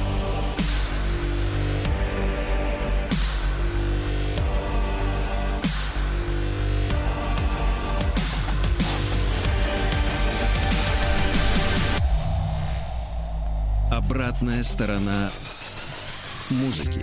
Дорогие друзья, продолжаем лечиться. вот. Хотя бы, хотя бы во время самой программы вам немножко полегчает, потому что с нами Дина Константиновна Кирнарская, музыковед, доктор и искусствоведения, и психологических наук. Дина Константиновна, кстати, помните, у вас же э, в апреле был, э, так сказать, вечер творческий. Ну, был, да. Как прошло? Нормально, э, народ э, приободрился. Ну, Э, да. заметили, что выходили более здоровые А? Это всегда стопроцентно музыка лечит. Вот иногда, я, конечно, ничего не хочу сказать про другие искусства, но вот вы просто представьте себе, вот, например, э, вы хотите увидеть Мону Лизу, ну все в Лувр пешком. А куда деваться-то? Она там одна, ее нет другой. Какие бы ни видели вы репродукции на спичечных коробках, это не то. Вам нужен только оригинал. Значит, надо встать с дивана, снять тапочки, отправиться в музей и потратить полдня, пока очередь, пока то другое, знаете, пока вас побили в очереди на Серова, пока вы, значит, протиснулись в дверь, наконец, счастливый обладатель билета, и вот вы смотрите уже весь вспотевший на эти шедевры. Думаешь, господи, боже мой, да что Уже и ж не такое? хочется. Ой, да уже все. Или лучше вам не нужно смотрел. пойти в театр, надеть лучшее платье. То есть, смотрите, Константиновна, суета музыка- везде, а музыка, музыка- с вами, она всегда А, не-не-не. с вами. Вот. Нет, музыка это предтеча цифровой реальности. То есть Гениально она говорите. везде одинаковая. Она везде, во-первых, да. Э, Можно с приходом звукозаписи, это колоссальная революция. Она практически привела музыку, в каждое ухо просто воткнула. И получается, что вы, музыка там, где вы. Вы в машине, с вами музыка. Вы засыпаете, мурлыкаете под музыку. То есть она всегда там, где вы. Вам не надо никуда бежать, лететь, что-то делать. То есть она Но я все-таки, для вы вас. знаете, Дин Константин, я все-таки, все-таки есть разница между хорошей акустикой, плохой, у кто-то Нет, слушает концерт пластинки. лучше всего. Концерт лучше Да. всего. Живой Но концерт. Я за другую альтернативу. Так, ну-ка. Я за застольное пение кубанское. А, ну отлично. Вы Парней так много холостых, все поют. А я люблю женатого. Ну, мы ж так поем каждый вечер, это вечеринка любая. Ой, мороз-мороз у нас репертуар, и парней так много холостых. Это как Пушкин говорит, ямщик затянул песню по обыкновению заунывную. Вот видите, какие мы унылые, нам нужно григорианское пение слушать, европейское. вот Так, это Дина Константин, таблетка. нет, мы на это самое на унию не пойти. Не, ну вот при чем тут уния? Для успокоения души. А можно, кстати, и русское знаменное пение. Это я так для примера говорю. В принципе, Ага. можно любое древнее христианское пение, будь то российское, будь то э, европейское, западное или восточное, или византийское, или какое угодно. Но вот эта музыка, она, знаете, что приносит? Она от зависти избавляет. Представляете, какое страшное чувство? Оно ж так тревожит. Ну, прям тревожит. Сосед внес какой шкаф славянский, а у меня его нет. И тут уже просто раздирает душу. Это самая зависть-то. Вот в чем горе. А вот эта музыка показывает, все равны. Вот звучит ля-ля-ля-ля. Еще, знаете, есть Каждый лекарство от, от зависти. каждому. Да. Дин еще есть от зависти хорошее лекарство. Контрафакт. Это другое. Это все-таки, а все-таки вот как вы сами сказали, оригинал ничто не заменит, понимаете, вот в чем дело. Так вот, когда вы слушаете вот такое пение древнехристианское в любом исполнении, вам действительно станет легче. Это действительно лекарство. Вот тут вы можете поверить, тут мы уже серьезно говорим. И вот интересно, что сказал, опять же, наш умный собеседник сегодня, Гёте. Вот он такое сказал. Что такое я сам? Вот вы, может, завидуете. Вот автор Фауста, гений, все, а я что такое? Водопроводчик простой. А ничего подобного. Он говорит, что такое я сам? Я собрал и использовал все, что я видел, слышал, наблюдал. Мои произведения вскормлены тысячами различных индивидов, невеждами и мудрецами, умными и глупцами. Детство, зрелый возраст, старость – все принесли мне свои мысли, свои способности, свои надежды, свою манеру жить. А вот главная мысль – я часто снимал жатву, посеянную другими. Мой труд – труд коллективного существа, и носит он имя Гёте. Так что, видите ли, вам иногда кажется, что вы маленький человек. Это не так. Любой из нас привносит свою лепту в самые гениальные достижения человечества – мы все общаемся между собой, пусть через пять рукопожатий. Вы что-то кому-то сказали, кто-то что-то передал, тот что-то переиначил.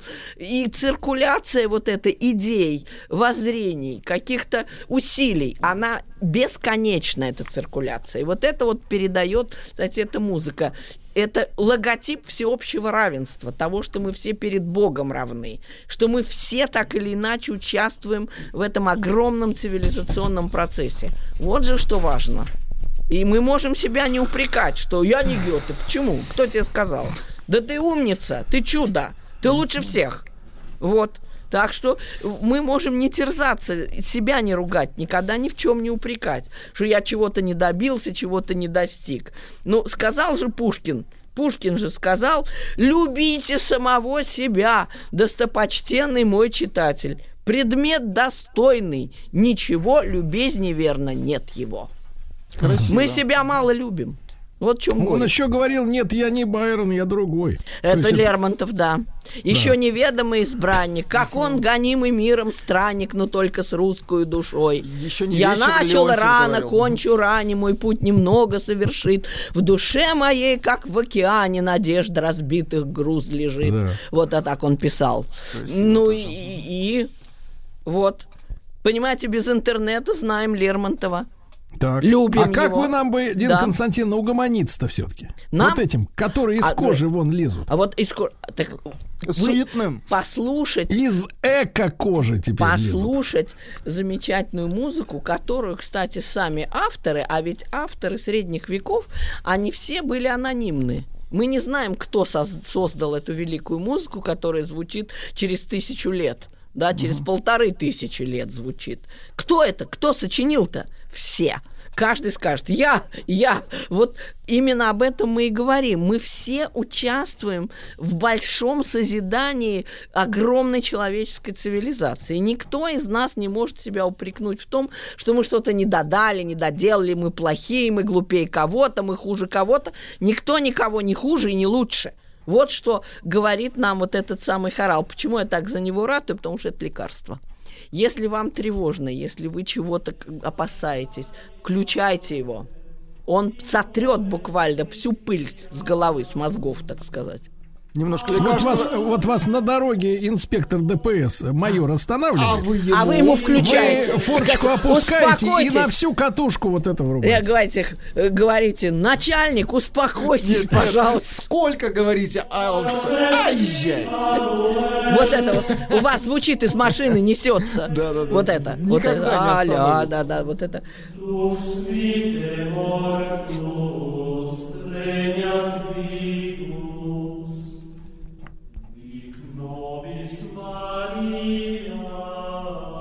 Но чувствуете, как в душе свет просиял?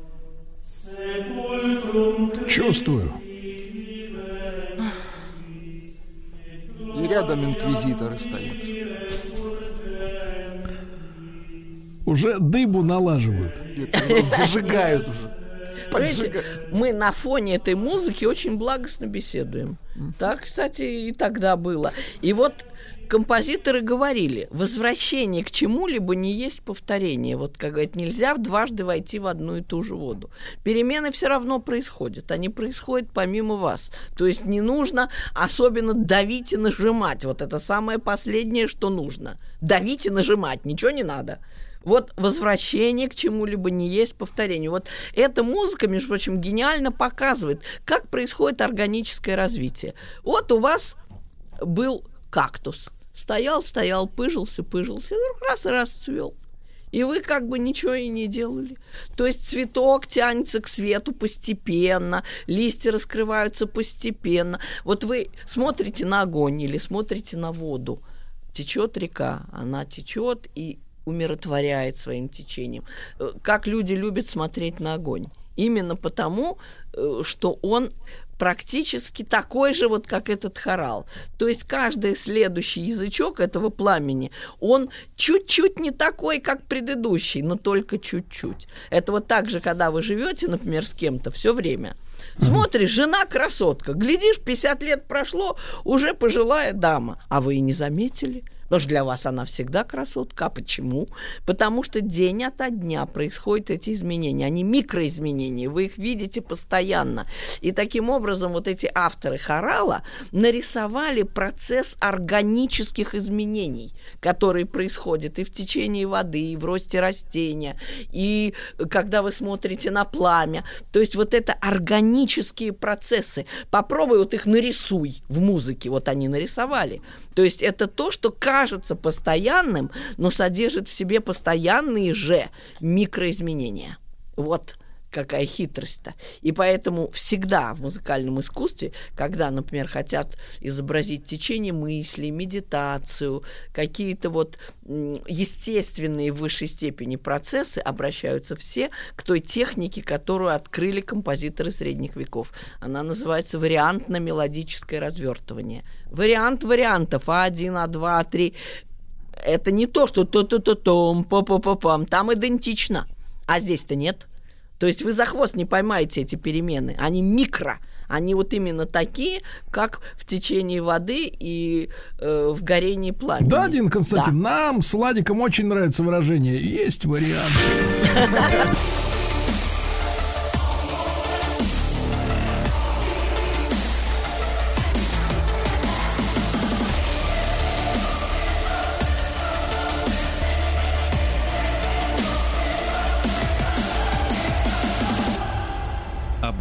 Обратная сторона музыки. Друзья мои, Дин Константина Кернарская, музыковед и проректор Российской Академии Музыки имени Гнесиных. И профессор с нами, да, давит авторитетом. На минуточку.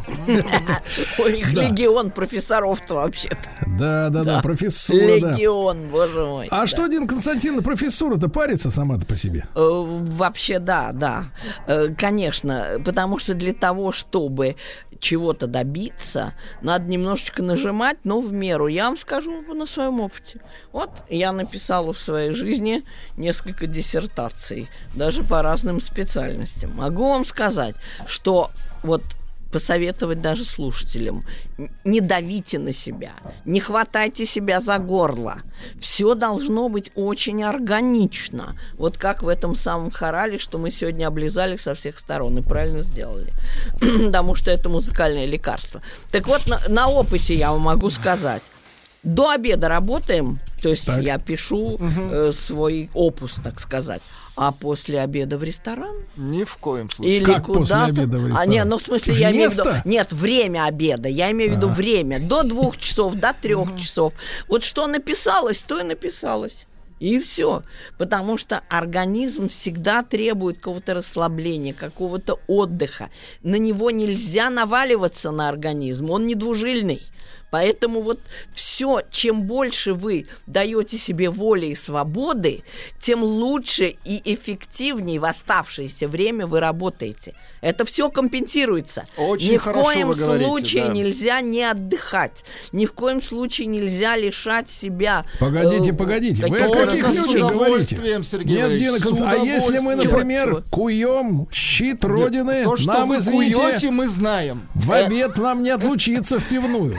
Это бывает, во-первых, редко, а, а во-вторых, даже куя щит Родины, вы все равно, вы все равно должны прежде всего беречь себя, а то некому ковать будет. Понимаете, в этом, 11 он в этом смысле я могу даже привести в пример девиз израильской армии, не самой плохой ну-ка. армии в мире, да, не самой, можно сказать, отстающей, мягко говоря. Ну, в говорят, таких в массивных первая за- сражениях да. не помним, а так Да нет, ничего. есть. Э, Они говорят так. Главная задача солдата – сберечь себя, свою жизнь. Вы должны минимально рисковать, а не максимально. Не ложиться на абразуру, абы как, абы к- что, а думая и стараясь сохранить себя для дальнейших сражений, для дальнейшего продвижения вашей армии. То есть все время каждый должен все-таки думать не только о жертве, которая от него требуется, но и о том, что он понадобится для следующих жертв, для следующих сражений. Нельзя вот так себя расходовать, э, как можно сказать... э, Гореть на да, работе. Да, да. Не-не-не, не- не, в любой работе, в любой военной тоже. То есть бывают какие-то моменты, конечно, э, большого напряжения, но они непременно должны чередоваться с моментами отдыха. Знаете, такие знаменитые картины Грекова, да, вот мы видим «Отдых после боя». Или вы помните знаменитые эти тоже кадры, как Эмиль Гилельс играет на передовой практически под самолетами, играет Рахманинова для солдат. Могли бы сказать, и нечем музыку слушать, пускай ружье чистит, чего музыку-то слушает? Целые бригады во время войны в нашей стране были огромные концертные бригады. Ездили Шульженко, ездил Гилец и Мария Юдина, и вот наши гнесинские профессора ездили и играли для солдат, потому что отдых необходим.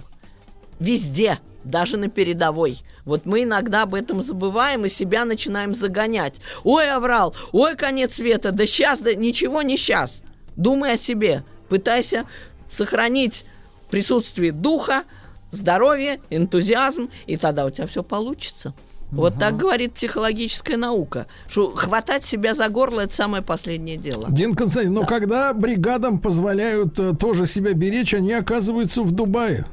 В этом проблема. Не всегда.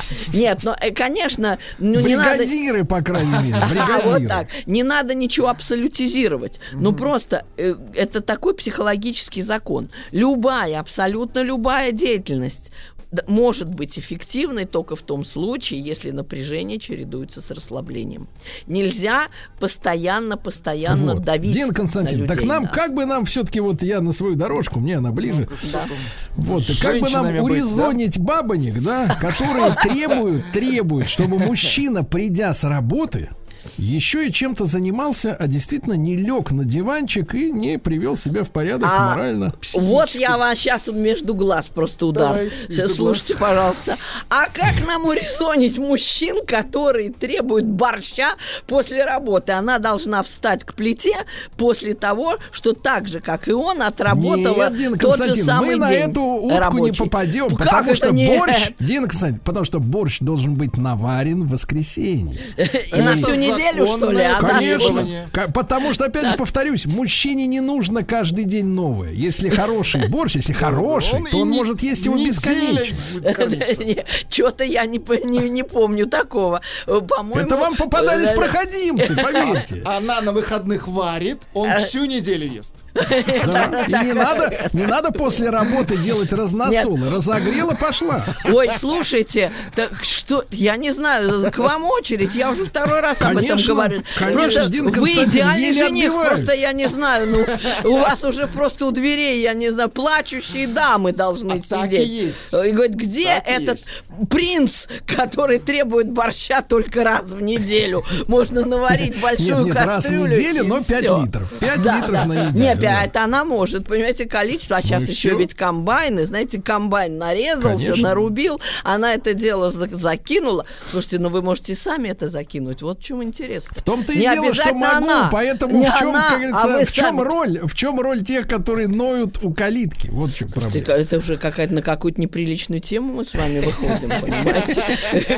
А, кстати Зачем нужна баба, кроме борща? Давайте иносказательно. Помогает ли, Дин Константин, поможет ли неприличная тема э, позволить человеку хоть ненадолго перестать париться? Безусловно, это ну, неприлично, это мы можем отдельно побеседовать. Это же отдельная В тема. рамках закона. Это отдельная тема, конечно. Нет, сейчас мы просто говорили о некотором психологическом расслаблении, Закинули психологической невод. разгрузке. И музыка в этом помогает. И Моцарт, Да. и хорал. Да, и Да, Моцарт, Дин и хорал. Константин, ну, как всегда, шарман, шарман. Э, Дина Кирнарская, доктор искусствоведения, доктор психологических наук, товарищи пациенты, расходимся. Еще больше подкастов «Маяка» насмотрим.